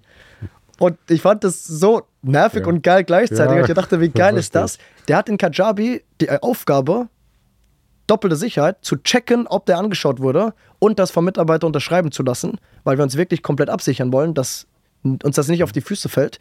So, weil, weißt du, so Murphy's Law, so alles, was passieren kann, passiert irgendwann und geht schief. Und dann haben wir halt gesagt, okay, äh, hat er halt mich auf der Liste gehabt. Jonas hat den Kurs nicht geschaut. Und dann hat er mich erinnert, da habe ich den Kurs angeschaut. Du hast gerade gesagt, ihr denkt immer so oder ihr versetzt euch in die Lage, dass ihr zehnmal so groß seid. Ja. Wie groß wollt ihr denn werden? Die größte Marketingagentur Europas, 623 Millionen Euro Umsatz im Jahr, Warum 623? weil wir dann die größten sind. Das heißt, die zweit, die größten aktuell haben Sind- 622. Ja, 623, ja. Die wollen wir überholen. Wer ist die größte Marketingagentur äh, aktuell? Die heißen Serviceplan Group und sitzen in München. Und ich dachte mir, also wenn man mit so einem blöden Namen so erfolgreich wird, dann schaffen wir das ja wohl auch. Habe ich noch nie gehört. Ja, ich auch nicht davor. Die haben doch bestimmt äh, Ja, das hat eine Brands. Gruppe. Ja, Mhm, genau. Und deshalb haben wir auch angefangen. Also das, der, der Grund, warum man sich, warum es unfassbar wichtig ist, sich Ziele zu setzen, ist, wenn man dann anfängt, in neue Richtungen zu denken. Zum Beispiel haben wir halt gesagt, okay, unser Ziel war immer, eine Million Euro Monatsumsatz zu machen. So. Das haben wir dann geschafft. Letzten, letzten November, also vor einem Jahr ungefähr, haben wir es zum ersten Mal geschafft. Und seitdem auch immer wieder. Und jetzt haben wir gesagt, okay, das war lange so einer von unseren großen Zielen, die wir uns an die Wand gehängt haben, gesagt haben, das wollen wir schaffen. Was jetzt? Und wir haben gemerkt, dass wir das ganze letzte Jahr so ein bisschen dann vor uns hingeplätschert sind. Und ich glaube, ein Grund war auch, weil wir halt nicht das nächste Ziel vor Augen hatten. So. Und dann haben wir gesagt, okay, da müssen wir uns neue Ziele setzen. Was ist das nächste? Wir sind schon die größte Erklärvideoagentur. Wir haben dieses Millionenziel geschafft. Was machen wir jetzt? Dann haben wir gesagt, okay, die größte Marketingagentur Deutschlands wäre doch cool. Haben dann festgestellt, ey, die größten Deutschlands sind auch gleichzeitig die größten Europas, also äh, kommt aufs Gleiche hinaus. Und dann haben wir uns überlegt, okay, 623 Millionen. Wie schaffen wir das mit Erklärvideo? Und die Antwort ist meiner Meinung nach gar nicht. Ja, weil so viele Erklärvideos musst du erstmal verkaufen. Also haben wir gesagt, okay, Musst du noch nicht mal nur verkaufen, müssen Leute auch einfach einsetzen können. Ne? ja, ja, so viele Firmen Genau, gibt es allein in Deutschland wird schon Ja. eng, ja. Also wenn du nur deutscher Markt halt bleibst. So. Also haben wir gesagt, okay, wir müssen komplett neu denken. Wir können nicht mehr nur noch in Erklärvideos denken. Und haben ja dann die Webseitenagentur Landeseiten.de übernommen, haben jetzt die Rang 1 Firma, haben Münchner Marketingkongress. Die habt ihr übernommen. Ja, genau. Das ist ein Freund von mir, der hat die aufgebaut und ähm, genau, und dann haben wir die jetzt übernommen. Das jetzt, gehört jetzt praktisch mit zur Gruppe dazu und haben gesagt, okay, was machen die? Die sind nicht nur ein Angebot, sondern die sind Messeagentur und dies und das und das und ganz viele Dinge. Also müssen wir das auch machen.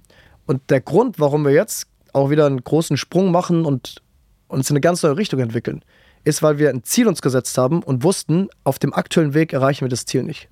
Ja, also immer Ziele setzen, damit du anfängst oder damit du dich selbst zwingst, auf eine neue Art zu denken. Macht ihr da so Regelmeetings zur Zielerreichung oder Ja. druckt ihr das wie oft? Also einmal im Quartal mit. Was frage ich das Ja. überhaupt? Natürlich gibt es einen Was eine Standardprozess blöde ne? Frage, ja. zur Zielerreichung. Also einmal im Quartal ist äh, mit, den, mit allen Führungskräften und jede Führungskraft setzt sich selbst Ziele in Absprache mit uns, druckt die aus, unterschreibt die und hängt die in ihrem Büro an die Wand. So, und dann jedes Quartal wird wieder geschaut, habt ihr die Ziele erreicht und nicht. Und einmal alle sechs Monate setzen sich Felix und ich drei bis vier Tage in ein Hotel. Nächste Woche ist es wieder soweit, kurz vor Weihnachten. Und dann sprechen wir die ganzen Ziele durch. Und zum Beispiel beim letzten Mal haben wir gesagt, wir starten den Münchner Marketingkongress und haben dann innerhalb von, ich glaube, drei Monaten Event auf die Beine gestellt mit über 600 Teilnehmern, mit Oliver Kahn, mit Judith Williams, Andreas Baulig. Äh, war ein super geiles Event. So, nächstes Jahr doppelt so groß. Und ähm, genau. Äh, Nice. aber also die Idee zum Beispiel vom Münchner Marketingkongress, um das mal zu erklären, was die strategische Idee dahinter ist, ist folgendes. Und zwar, ähm, wir gewinnen ja viele Kunden online und das ist auch, da sind wir stark drin. Ja, zum Beispiel für Landeseiten, was haben wir gemacht? Wir haben einen Loftfilm produziert für die, weil Surprise, wir, ja. über Surprise, haben den auf Facebook als Ad eingesetzt, ja, weil wissen wir, wie es geht und zeigen unseren Kunden, machen es auch selbst und äh, haben dann da Ads drauf geschaltet. Plus, wir rufen Loftfilm-Kunden an und sagen, hey, du hast einen geilen Loftfilm, aber wir haben mal deine Webseite angegeschaut, da ist noch könnte viel rauszuholen. Genau. Haben den, äh, also wir haben jetzt nicht ganz, aber Richtung eine Million Euro Umsatz gemacht mit Landeseiten.de dieses Jahr. Wie groß waren die vorher oder wie klein waren die vorher? Also vielleicht ein Viertel, ein, Okay. also vervier, vier bis fünf verfacht haben wir die in einem Jahr. Also instant, ja, ab Übernahme. Und ähm, Äh, genau. Und ja, das ist die eine, das eine mächtige Tool, was wir haben. So ein Marketing-Kongress zu machen, ist ja wie ein eigenes Angebot. Es gibt Mhm. ja ähm, Veranstalter, die machen ein so ein Event im Jahr Mhm. und davon finanzieren die das ganze Jahr. So. Also es ist ja ein eigenständiges Angebot, mit dem man Geld verdienen kann. So, und jetzt haben wir uns gesagt, Moment mal, wir haben hier ein Event und auf diesem Event sind 1000 Unternehmer und jetzt haben wir hier Loftfilm mit einem Messestand, mit einer Speech, jetzt haben wir hier Landeseiten mit einem Messestand, mit einer Speech, Rang 1, unsere SEO-Agentur äh, mit beidem. Ja, das heißt, wir haben auf einmal so einen Multiplikatoreneffekt, weil wir haben nicht nur ein Event, mit dem man Geld verdienen kann und eine Firma, mit der man hier Geld verdienen kann und eine hier, sondern wir haben ein Event, das drei Firmen gleichzeitig befeuert. Jeder Kunde, der zu Loftfilm kommt, profitiert auch davon, dass er noch eine Webseite bekommt und die Expertise, dass wir haben, eine SEO-Analyse bekommt und gegebenenfalls SEO macht. Das heißt, die Idee ist wirklich, du kommst als Unternehmer zu uns und egal wo du stehst, egal was du brauchst, wir haben das, die, die Spezialisten dafür und das Offer dafür und die sich praktisch gegenseitig wieder befeuern und anstoßen. Das heißt, 1 plus 1 ist 3. Ja. Verstehe ich. Was ist aktuell für dich am schwierigsten? Eigentlich ist gar nichts am schwierigsten. Wow. In welcher Hinsicht dann am schwierigsten? Grundsätzlich, ich meine, du hast ein, ein Unternehmen, was sehr stark gewachsen ist, was sehr profitabel ist. Ja. Du bist insgesamt sehr erfolgreich und je, du bist ja jemand, so wirkst du auf mich Ja. und ich glaube, das ist äh, auch, äh, ja, ich glaube, das ist mehr als wie du auf mich wirkst. Ich glaube, du bist so, ähm, der sich Challenges sucht. Das Ja, heißt, definitiv. du, du würdest jetzt nicht dein Unternehmen so bauen, dass es so, ja, okay läuft, sondern Ja. quasi am Limit bewegen. Ja. Sei es jetzt am Wachstumslimit oder am, am Leistungslimit. Und immer wenn man sich am Limit bewegt, dann ist auch mal was schwierig. Ja, also ich glaube, wenn man was macht, kann man es auch richtig machen. Ja, Wieso soll es sagen, hey, ich mache eine Firma und das ist eh der Großteil von deinem Leben, ja, deine Karriere oder dein, dein, dein, deine Arbeit, deine Firma. Und dann kannst du doch auch 100% geben. So. Und ich glaube, klar gibt es immer Herausforderungen, die wir haben. Aber sind wir mal ehrlich, du und ich und wahrscheinlich auch alle, die gerade zuschauen, die haben keine wirklichen Probleme im Leben. Ja, wir haben, wir haben keine. Boah, das, äh, sch- ich sag mal, wenn du Krebs hast, wäre jetzt schon ein richtiges Problem, Ja. würde ich sagen. Stimmt. Das, das, das stimmt auf jeden Fall. Okay, du hast ein bisschen, glaube ich, eine andere Audience als wir, weil wir haben halt so, unsere, unsere Audience, die uns zuschauen, sind meistens Unternehmer, die haben meistens, geht es denen zumindest mal gut genug. ja, gut, aber wenn du, ich sag mal, wenn du, äh, Ja. egal ob du Unternehmer bist oder nicht, so Krankheiten ist immer Ja, scheiße. ne? Okay, ich ziehe ich zieh die Aussage zurück, ich revidiere die. Ich in meinem, in meinem Leben, mir geht es ziemlich gut, weil ich habe Mhm. keinen Krebs, ich bin gesund, ich habe mehr, mehr als genug Geld, äh, ich habe eine super erfolgreiche Firma und äh, wenn du jetzt sagst, so, wo tut's weh bei dir? Nirgends. Ja? Aber natürlich, natürlich haben wir Herausforderungen, ja, wo ich auch mal bis abends um 10 in der Arbeit bin und Gas gebe und mir den Kopf zerbrech. Aber das ist kein, das ist keine echte Schwierigkeit. Das will ich damit sagen. Ja, das ist kein, ich habe kein Problem in dem Sinne. Ja, das verstehe sind. Lux Luxusprobleme. Weißt du, das ist so, klar, ich will noch mehr und ich will mich selbst challengen und ich will mich verbessern und ich will, dass das Team sich verbessert und dass wir noch geilere, dass die Firma noch geiler wird. Aber das ist kein, äh, also das ein Problem zu nennen, das wäre ein bisschen übertrieben. Ich habe schon ein geiles Leben und ich glaube auch alle in meinem Team haben ein geiles Leben und ja, Sei dir von Herzen gegönnt. Ja, Dankeschön. Jonas. Dankeschön. Ähm, Wie viel arbeitest du so? ja, so. Also man muss natürlich immer überlegen, ist das jetzt gerade Arbeitszeit? Ja, Mhm. weil klar mache ich das irgendwie äh, aus beruflichen Gründen, aber es macht auch Spaß. Aber so zwölf Stunden am Tag schon. Das heißt, du arbeitest eigentlich fast immer, könnte Ja. man sagen, und dann hast du zwischendurch noch verrückte Hobbys und Ja. gehst ab und zu mal auf Reisen. Oder Und Fallschirmspringen, ja. und, und springst Ja. aus Flugzeugen. Ja, wobei man muss schon sagen, also äh, zum Beispiel, wenn ich jetzt einen Fallschirmschein mache und da braucht man einfach Zeit und Fokus, weil du kannst nicht die Anleitung hören, äh, hey, ich sag dir jetzt was Wichtiges, wie du überlebst, wenn du aus dem Flieger springst. So, oh, Moment, ich muss nur ganz kurz eine E-Mail noch mal ganz kurz. Das kannst du nicht machen. Ja, Da kannst du schon, aber dann hättest du endlich ein Problem. dann hättest, dann hättest du ein echtes Problem, ja. Ähm, und dementsprechend gibt es schon auch mal eine Woche, wo ich sage, jetzt bin ich raus und ich fokussiere mich darauf, mache vielleicht abends eine Stunde oder so. Also das ist natürlich auch ein Luxus, den man dann hat. Und dann nimmst, nimmst du dich eine Woche raus. Aber nicht vier, sondern mal eine und auch Ja. nicht einen Tag die Woche jeden Freitag raus, sondern du bist normalerweise von Montag bis Freitag durchgehend im Büro. Ja, oder Homeoffice oder halt, ich bin viel unterwegs. Ich war dieses Jahr in 15 Ländern und dann arbeite ich halt aus dem Taxi, aus dem Hotel. Das, macht, das ja. funktioniert auch als Geschäftsführer von. Ja, extrem gut, weil mein, meine ganze Firma ist hier drin. Also alles, ich, ich brauche eigentlich keinen Computer, um zu arbeiten. Was ist die wichtigste App für dich? WhatsApp. WhatsApp. Ja, mit und, viel Abstand. Und zweitwichtigste?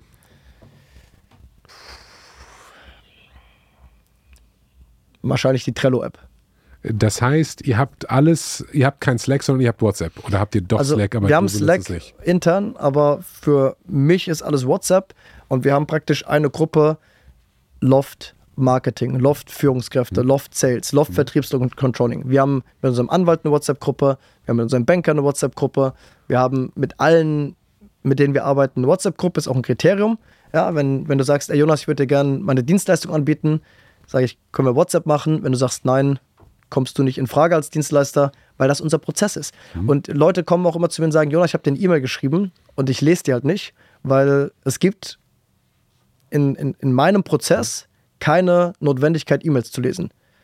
Weil ich keine E-Mails bekomme, die wichtig sein könnten. Das heißt, du hast einen E-Mail-Account, aber guckst da nicht rein. Ähm, ich habe einen E-Mail-Account, ich gucke da rein, um die Leads anzuschauen, die so reinkommen, um die Qualität einzustufen. Und wenn jetzt jemand sagt, ey, ich habe dir gerade eine E-Mail geschickt, schaue ich natürlich schon mal rein, aber in, ich, ich brauche die E-Mails nicht, weil ich bin für Externe kein Ansprechpartner bei mhm. uns. Ja, wenn eine Rechnung kommt, das muss ans Backoffice, nicht an mich. Wenn, äh, keine Ahnung, egal was kommt, ich bin, ich bin auf jeden Fall der falsche Ansprechpartner. Deshalb brauche ich die E-Mails nicht. Und der Witz ist ja auch die, wenn eine Rechnung kommt an mich und die wird einfach nicht bezahlt, irgendwann ruft dann irgendjemand an und sagt, ey, hier ist eine Rechnung und dann sagen die, ey, spreche mit der Buchhaltung, sagt die Buchhaltung, wir haben hier keine Rechnung. Und hm. dann schicken die es nochmal und dann löst sich das Problem von alleine. Ja, beneide ich dich schon ein bisschen drum um den äh, Peace of Mind. Ja, aber das, weißt du, das ist mhm. nicht Gott gegeben. Ja. So, das, ich habe früher alles gemacht. Alles. Mhm. Und ich habe auch die ersten, das erste, die ersten sechs bis zwölf Monate nicht zwölf Stunden, sondern eher 16 Stunden mhm. inklusive Wochenenden ja. gearbeitet und alles nach und nach gebaut. Aber der Trick ist, man muss einfach auch ein bisschen faul sein.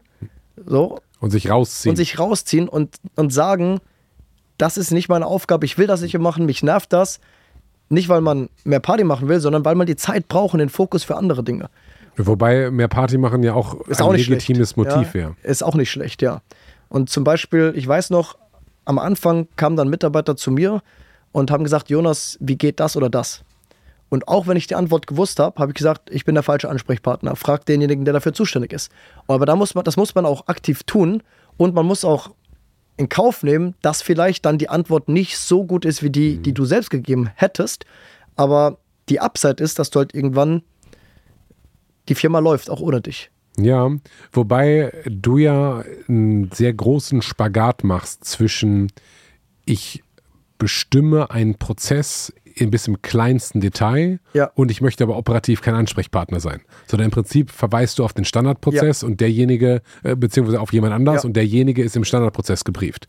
Das heißt, eigentlich hast du einen extremen äh, Einfluss darauf, wie es funktioniert ich habe das halt immer ganz anders gemacht. Ich habe gesagt, du pass auf, wenn du bei mir in der Firma arbeitest, dann musst du ein bisschen was in der Birne haben. Also löst das, wie du es lösen würdest. Ja. Und äh, da sind wir so weit gekommen, dass halt wir diverse Lösungen haben, ja. aber die sind halt nicht die gleichen. Es gibt halt sehr wenig Standardisierung ja. bei uns. Aber je mehr Leute das sind, desto weniger funktioniert das. Das funktioniert genau. bei fünf Leuten, genau. das fällt aber halt nicht mehr bei 15. Genau. Und wir haben auch extrem viele extrem intelligente Mitarbeiter. Also es ist nicht so, dass ich sage, ey, der checkt es einfach nicht, ich muss mhm. ihm das vorgeben. Aber es gibt ja viele richtige Wege, die aber mhm. zusammengenommen halt nicht miteinander funktionieren. Und deshalb ein Weg, und das ist mein Weg, und auch Felix, wir denken sehr, sehr ähnlich da. Das ist, das ist unser Weg. Und mhm. wenn das passt für dich, dann kannst du auch bei uns im Team extrem geile Karriere machen, viel Verantwortung übernehmen, das mit aufbauen. Ja, und wenn dieser Weg nicht für dich passt und du bist halt von Persönlichkeitstyp eher so Freigeist, dann sind wir einfach die falsche Firma für dich. Ja, mhm. Wenn du einfach sagst, oh, ich will jeden Tag was Neues und ich will mich selbst mhm. ausprobieren, dann bist du halt bei uns nicht richtig. Ist ja auch nicht schlimm. Das macht ja nicht zum besseren oder schlechteren Menschen. Es ist einfach ein Mismatch. Na, verstanden. Ja.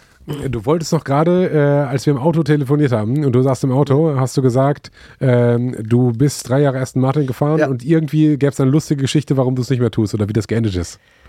Äh, ja, also ich habe äh, ich hab da kürzlich ein YouTube-Video auf meinem YouTube-Kanal dazu gemacht. Das ist auch sehr präsent. Auf jeden Fall äh, habe ich, äh, also ich bin vorhin hierher gefahren mit einem Mietwagen und da sagt, mhm. was für ein Auto, mit was für ein Auto bist du da? Ich heißt BMW. Da hast du gesagt, was für ein BMW? Und ich heiße, keine Ahnung. Da hat, ah, okay, du bist nicht so der Autotyp. Die Sache ist, ich war früher schon ein Autotyp, aber mich haben halt immer so Sportwagen und so total fasziniert. Mhm. Und ich habe in München so, eine, so ein Premium Car Rental gefunden. Und die haben dann äh, im Prinzip äh, so Porsche oder keine Ahnung, konnte man für ein Wochenende halt ausleihen. Mhm. Und dann habe ich gesagt, ey, habt ihr auch einen Aston Martin? Ich würde voll gern mal einen Aston Martin einfach mal Wochenende ausleihen. Hatten die nicht, gab es nirgendwo. Okay, wie kann ich schaffen, mal einen Aston Martin für einen Tag zu fahren? Ich gehe einfach zu Aston Martin und sage denen, ich habe Interesse, das Auto zu kaufen, äh, um eine Probefahrt abzuschnappen. So, dann bin ich dahin. Da habe ich gesagt, hey, ich würde gerne mal eine Probefahrt machen. Ich überlege, ich habe meine beste Uhr angezogen, so, ich überlege, einen Aston Martin zu kaufen. Dann habe ich gesagt, ja, mach mal eine Probefahrt. Dann bin ich gefahren. Dann sage ich dem Auto, da ist ja, fuck, jetzt will ich das Auto haben. Ich will es nicht mehr abgeben. Und dann habe ich mir gedacht, okay, ich kann jetzt nicht einfach äh, einen Aston Martin einfach so spontan mitnehmen. So, so groß waren wir damals auch noch nicht. Und hat gesagt, okay, Jonas, du machst jetzt folgendes. Du setzt dir ein Ziel und sobald ihr dieses Ziel geschafft habt, dann gönnst du das als Belohnung. Hab mir ein Ziel gesetzt. Welches? Äh, 500.000 Euro Monatsumsatz zu schaffen. Da waren wir da noch ein ganzes Stück von weg. Trotzdem direkt im übernächsten Monat direkt geschafft. Und äh, dann habe ich gesagt, okay, jetzt ist es soweit. Dann bin ich zu Aston Martin, habe gesagt, so, hier bin ich wieder ich hätte gerne das Auto. Dann gesagt, okay, kannst entweder den bestellen, dann dauert es irgendwie sechs bis zwölf Monate, oder du nimmst einfach den, der da steht. Sagt, gut, den nehmen wir direkt mit. Einmal einpacken, zum Mitnehmen bitte. Und äh, dann bin ich in drei Jahre gefahren. Alle haben gesagt, ja, das ist jetzt am Anfang was Besonderes, aber es wird irgendwann normal. Das Gegenteil ist passiert. Unfassbar geiles Auto. Ich hatte wirklich, äh, also es war wirklich so starke emotionale Gefühle. Warum? Was, was hat dich an dem ersten fasziniert? Also, ich, ich kann das nicht sagen. Und du, du merkst ja, ich bin ein sehr rationaler Mensch, ne? sehr blau extrem, strukturiert extrem. so. Aber das war einfach, also, ich glaube, es ist eine Kombination aus Sachen. Es ist schon das geile Gefühl, einfach zu wissen, ich habe einfach ein geiles Auto und alle sehen das. Das ist bestimmt ein Teil davon. Aber ich fand es einfach, es ist einfach ein sehr, sehr schönes Auto, was aber gleichzeitig nicht so proll ist, wie so ein Lambo oder so und so Stil hat. Und ich habe so ganz viele Sachen. Der Verkäufer hat zum Beispiel gesagt, äh, Porsche baut jedes Jahr mehr Autos als Aston Martin seit der Firmengründung. So, und das waren so viele Dinge, die, mhm. das war, das hat so resoniert, weil ich mir dachte, geil, so, das will ich so. Was Besonderes. Was Besonderes, so. Und jetzt bin ich drei Jahre gefahren, äh, Leasing auf drei Jahre. Und jetzt haben die gesagt, hey, wie sieht's aus, willst du es rauskaufen, verlängern? Und da habe ich so gemerkt, eigentlich ist mir voll egal. So, so ja, ich könnte ihn behalten, aber ist auch ein bisschen unpraktisch, Kofferraum ist klein und eigentlich ist mir, eigentlich ist mir egal. Und ähm, habe dann, das ist jetzt auch eine witzige Geschichte, wir haben, äh, ich darf nicht in Autohäuser gehen, ist glaube ich das Problem. Weil Scheint dir gefährlich für dich zu ja, sein. Ja, das ist gefährlich. Also ich habe dann gesagt so, nee, das ist voll unrational und dann hat wieder der blaue Jonas reingekickt und ich habe gesagt, so ist voll unrational und das triggert mich einfach nicht mehr so. Und ähm, ich gebe den ab und äh, mache ein schönes YouTube-Video dazu und das war's. Aber wir brauchen ein neues Auto. Also habe ich geschaut, was gibt's. Ja, und ich brauche keinen super Luxus äh, Deluxe mehr, aber halt irgendwas Vernünftiges soll schon sein. Und der bei Mercedes, die S-Klasse ist zu groß für meine Garage. Also sind wir dann zu Audi und äh, dann hatten die dann A7. Und da bin ich mit Felix hin und wir hatten so die Idee, wir teilen uns den ein bisschen. Ja, wenn er mal auf ein Event fährt, nimmt er den und dann nehme ich den. Und dann sind wir hin und er hat gesagt, ja, er hatte zwei A7 noch da. Einen in blau und einen in schwarz. Also, du kannst schon denken, wo die Was Geschichte passiert ist, natürlich könnte ja. wir die beide einpacken. Ja. Ne? Ich, ich habe dann gesagt, mir gefällt der blaue besser. Felix hat gesagt, ihm gefällt der schwarze besser. Ich dachte, was machen wir? Ja, dann nehmen wir beide. Und der Verkäufer, also ich glaube, der war sich, bis er den Leasingvertrag bekommen hat, nicht sicher, ob er das ernst meint. Ob wir das ernst meinen oder ob wir nur Quatsch labern, weil wir sind echt da rein, komplett unemotional. So, wir wollen A7. So, ja, wollt ihr mal reingucken oder so? Nee, wir wollen einfach ein A7 jetzt direkt hm. zum Mitnehmen. Ja, wir machen eine Viertelstunde zu, kein Thema, das schaffen wir. So. Und äh, dann, dann hat er halt gesagt, ja, die zwei. Dann haben wir gesagt, ja, komm, pff, Felix und ich haben uns angeschaut, nehmen wir beide. Ja, komm, nehmen wir beide. Und der Typ sieht halt so zwei, zwei junge Typen, weißt du, Die irgendwie scheiße labern auf gut Deutsch kein gesagt, Termin Ja. gehabt, einfach so reingekommen, so 15 Minuten vor Ladenschluss. Und äh, ich glaube, der hat sich bis zum Ende echt, echt gedacht, so, was ist los mit denen? Aber ja, jetzt haben wir zwei. Und wie, wie war das Switch von Aston Martin auf Audi? Äh, ich bin noch nicht gefahren, weil ich krieg den jetzt erst im neuen Jahr.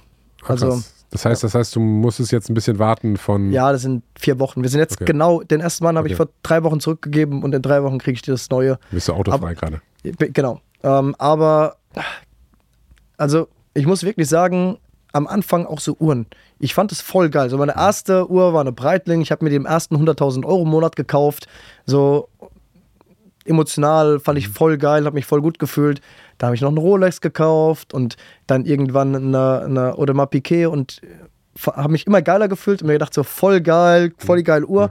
Und ich finde die auch schön und ich schaue die auch an und freue mich und ich bin auch stolz auf mich und denke mir so, geil, hast du dir verdient. Aber jetzt, ne, heute keine Uhr an, ich fliege jetzt nächste Woche nach Tansania, dachte mir, lass ich zu Hause. Und es triggert mich einfach nicht mehr. Und ich habe einfach gemerkt, es ist in dem Moment, wo du so langsam merkst, oh, ich kann mir jetzt Sachen kaufen, die ich mir früher nicht kaufen konnte, ist geil. Und dann irgendwann denkst, ich kann mir jetzt alles kaufen, ist so, ja, okay, dann ist halt so. Und das war aber auch ein wichtiges Learning für mich, weil ich gemerkt habe, ich mache es nicht wegen der Kohle. Und ich kann es wirklich mit Fug und Recht behaupten. Ja, das sagen alle immer, ich mache es nicht wegen der Kohle, aber ich weiß es, weil mir es einfach echt egal geworden ist. Und ich könnte mir auch zwei Aston Martins in die Garage stellen, aber ich mache es einfach nicht, weil ich habe es mir bewiesen. Ich hatte jetzt drei Jahre ein tolles Auto. Alle wissen, dass ich es mir leisten kann und gibt mir einfach nichts mehr. Es gibt dir nichts, aber du hast gesagt, es war drei Jahre eine schöne Zeit, Es war voll geil. aber du willst jetzt nicht mehr weiter. Du weißt aber auch noch nicht, wie es ist, wenn du mit dem Audi dann tatsächlich rumfährst und dann. Wie kann das dann. wir waren bei Mercedes, ne, und da hat er gesagt, ja, wollt ihr AMG? Komplett egal. Einfach den, den du da hast, so. Und äh, Der da weg muss, ja? ja, das ist, ist echt, ich finde den Audi auch schön, das ist auch ein schönes Auto und das ist ja auch kein günstiges Auto, aber es ist halt eine andere Klasse. Und der Aston Martin war einfach, dass ich mir gesagt habe, ist voll das geile Auto, aber ich fahre wenig, das heißt, der steht eigentlich nur in der Garage rum. Äh, er hat, ist absolut unpraktisch, ja, da passen keine drei Kästen Bier rein, ja, und dafür ist es zu teuer und ist einfach nicht logisch. Was hat der gekostet damals? Der also ein Listenpreis ist 250.000 und das ist irgendwie zwei oder z- 2K und ein paar zerquetschte Leasingrad Ja. im Monat. Ja, Ja. krass. Ähm, Ja. Das klingt so viel, weißt du, aber wenn du es über die Firma liest und dann. Finde ich überhaupt nicht. ja, ich meine, das war auch ein gutes Angebot, aber wenn du, äh, wenn du halt eine Million Umsatz im Monat machst, das fällt halt einfach echt nicht mehr ins Gewicht. Das ist die Sache. Ja, ich finde das sowieso, also jeder, der einen Angestellten hat, so was kostet ein Angestellter im Schnitt? Der kostet 4000 Euro Ja. plus, ne? Mit Ähm, Nebenkosten und so, ja. Genau, und dann, das sind, jeder Angestellte sind quasi zwei Porsches oder zwei Aston Martins, was auch immer, also zwei Luxusautos.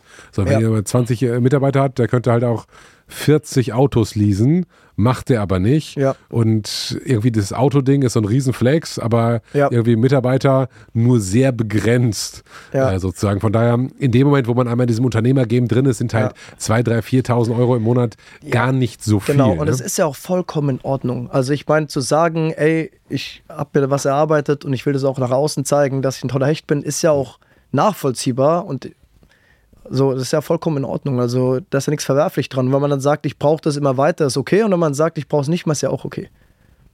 Ja, Ja. verstehe. Ich bin mal gespannt, wie das wird, äh, wenn du ein bisschen Audi gefahren bist und dann Ja. ähm, das ein bisschen Pipi ins Auge kommt, Ja. äh, wenn Aston Martin an dir vorbeifährt. Ja. Äh, hast du noch was auf der Seele, was du loswerden möchtest?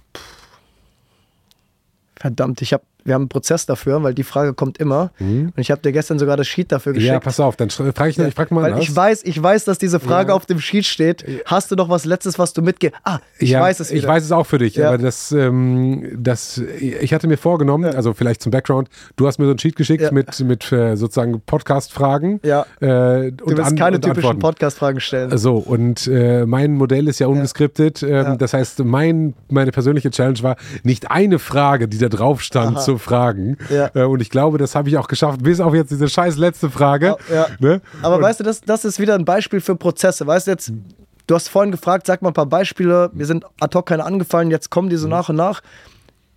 Ich saß schon mal in einem Podcast, da hat jemand genau die Frage gestellt und ich saß genauso da wie jetzt so, äh, fuck, äh, was soll ich denn jetzt noch super intelligentes, smartes am Ende sagen. Und dann haben wir gesagt, okay, wir setzen uns hin, schreiben ein Sheet für alle typischen Fragen mhm. und äh, schreiben die Antwort dafür. Jetzt habe ich nur blöderweise die Antwort vergessen. Die Antwort vergessen, brauchen wir, einen neuen Prozess, brauchen wir einen neuen Prozess ja, dafür. Ja, muss, muss mehr ja. pingen. Ja, aber ich formuliere es nochmal ein bisschen um, ja. so wie ich das jetzt, ähm, wenn du, und das, Achtung, äh, du darfst ein, ich, die Frage habe ich von ja. Tim Ferriss geklaut, muss ich immer dazu sagen. Ähm, du darfst ein Plakat beschreiben, was alle Menschen in Köln, München und den großen Städten und überhaupt in Deutschland ja. morgen sehen. Es darf keine unternehmerische Botschaft sein im Sinne von, ja. das war nämlich deine Ursprungsantwort, mach mehr Marketing, Marketing ist das Wichtigste. Ja. Ähm, das darf nicht. Ich hätte es ein bisschen schöner verpackt als du. Ja, aber, mit Sicherheit, mit Sicherheit, mit Sicherheit. Aber es, es muss quasi eine, nennen wir es Weisheit darauf stehen, mhm die du glaubst, von der die Welt profitieren ja. würde. Was steht drauf? Äh, ich würde darauf schreiben, übernimm Verantwortung für alles, was um dich herum passiert. Das ist genau dieses Thema, du bist schuld, wenn etwas schief geht, egal ob im geschäftlichen Leben oder im privaten Leben, es ist deine Schuld. Ja, wenn du unglücklich bist in einer Beziehung, ist es auch deine Schuld. Du kannst das ändern. Ja, wenn du rausgehst und sagst, oh, Wetter ist scheiße, ich werde nass, nimm halt einen Regenschirm mit. Ja, oder schau den Weather Forecast an. Ja, kannst, hast ja alles in der Hand. Und dementsprechend, das machen viele, viele nicht, diese Verantwortung zu übernehmen. Die sagen, die Politik ist schuld, meine Mitarbeiter sind schuld, meine Frau ist schuld. Ja. So, anstatt einfach zu sagen, ich übernehme Verantwortung und alles, was ich haben will im Leben, kann ich mir selbst holen, wenn ich mich darum kümmere. Und wenn ich mich nicht darum kümmere, muss ich mit den Konsequenzen halt leben. Fantastisch. Gibt es einen ganz tollen Vortrag zu, den du bestimmt schon mal gehört hast von Jacko Willing, äh, TED-Vortrag, äh, Extreme Ownership? Nee. Noch nicht gehört? Ja, okay. Nee. Best, eine der erfolgreichsten TED, äh, TED, Talks der Welt, so ein Ex-Navy SEAL, äh, der davon spricht, du bist für alles verantwortlich und äh, der kann das halt noch wesentlich besser erzählen als ich. Äh, aber geil, dass du das Gleiche sagst wie der Jacko, weil ja. Jacko ist nämlich einer meiner persönlichen Helden. Geil. Und äh, ich stimme dir in allem zu 100 Prozent zu. Ja. Du bist an allem schuld. Ne? So Lieber Jonas, aus. besten Dank, dass du da warst. Sehr geil. Und ich äh, bin sehr gespannt, wie mein Team das findet, dass du bei mir im Podcast warst. Aber da wird sich jetzt einiges ändern. Ja, auf jeden Fall. Aber zum Positiven. Selbstverständlich. Und ich glaube, dass es wirklich äh, besser, besser ja. wird, wenn man das umsetzt. Aber dieser Weg von, oh, weil du hast gerade gesagt, du bist ja blau, also als Persönlichkeitsfarbe. Ja. Ich bin halt rot-gelb. Ja. So, das ist was ganz anderes als, also wir sind quasi komplett kontrahär auf, auf, auf Persönlichkeitsebene. Ja. Ich finde aber ganz fantastisch, was das gemacht hat bei dir. Und das löst natürlich alle meine Probleme des Gelbens. Wir sind mal kreativ. Die ganze Scheiße. Herzlichen Dank, ja. besten Dank und bis zum nächsten Mal, Jonas. Danke, dass du dabei warst. Wenn du Lust hast, noch mehr spannende Menschen hier an meinem Tisch zu sehen, dann lass gerne ein Abo da, gib dem Video gerne ein Like oder lass mir eine Bewertung auf Spotify oder Apple Podcast da. Das hilft wirklich, mehr Menschen zu erreichen. Ist mir ein großes Anliegen. Jedes Mal, wenn ich eine Mail bekomme, wo da drin steht, hey Ben, ich höre nur noch deinen Podcast und ist, ich nehme so viel daraus mit. Es, ich bestimme nicht mit allen Menschen überein, die du da am, am Tisch sitzen hast, aber das sind gute Inspirationen. Das bringt mir für mein Leben etwas. Ich freue mich ein Loch im Bauch und ich würde gerne noch mehr Menschen erreichen. Deswegen Like, Abo und eine geile Bewertung bei Spotify und Apple Podcast. Herzlichen Dank und bis zum nächsten Mal. Euer Ben.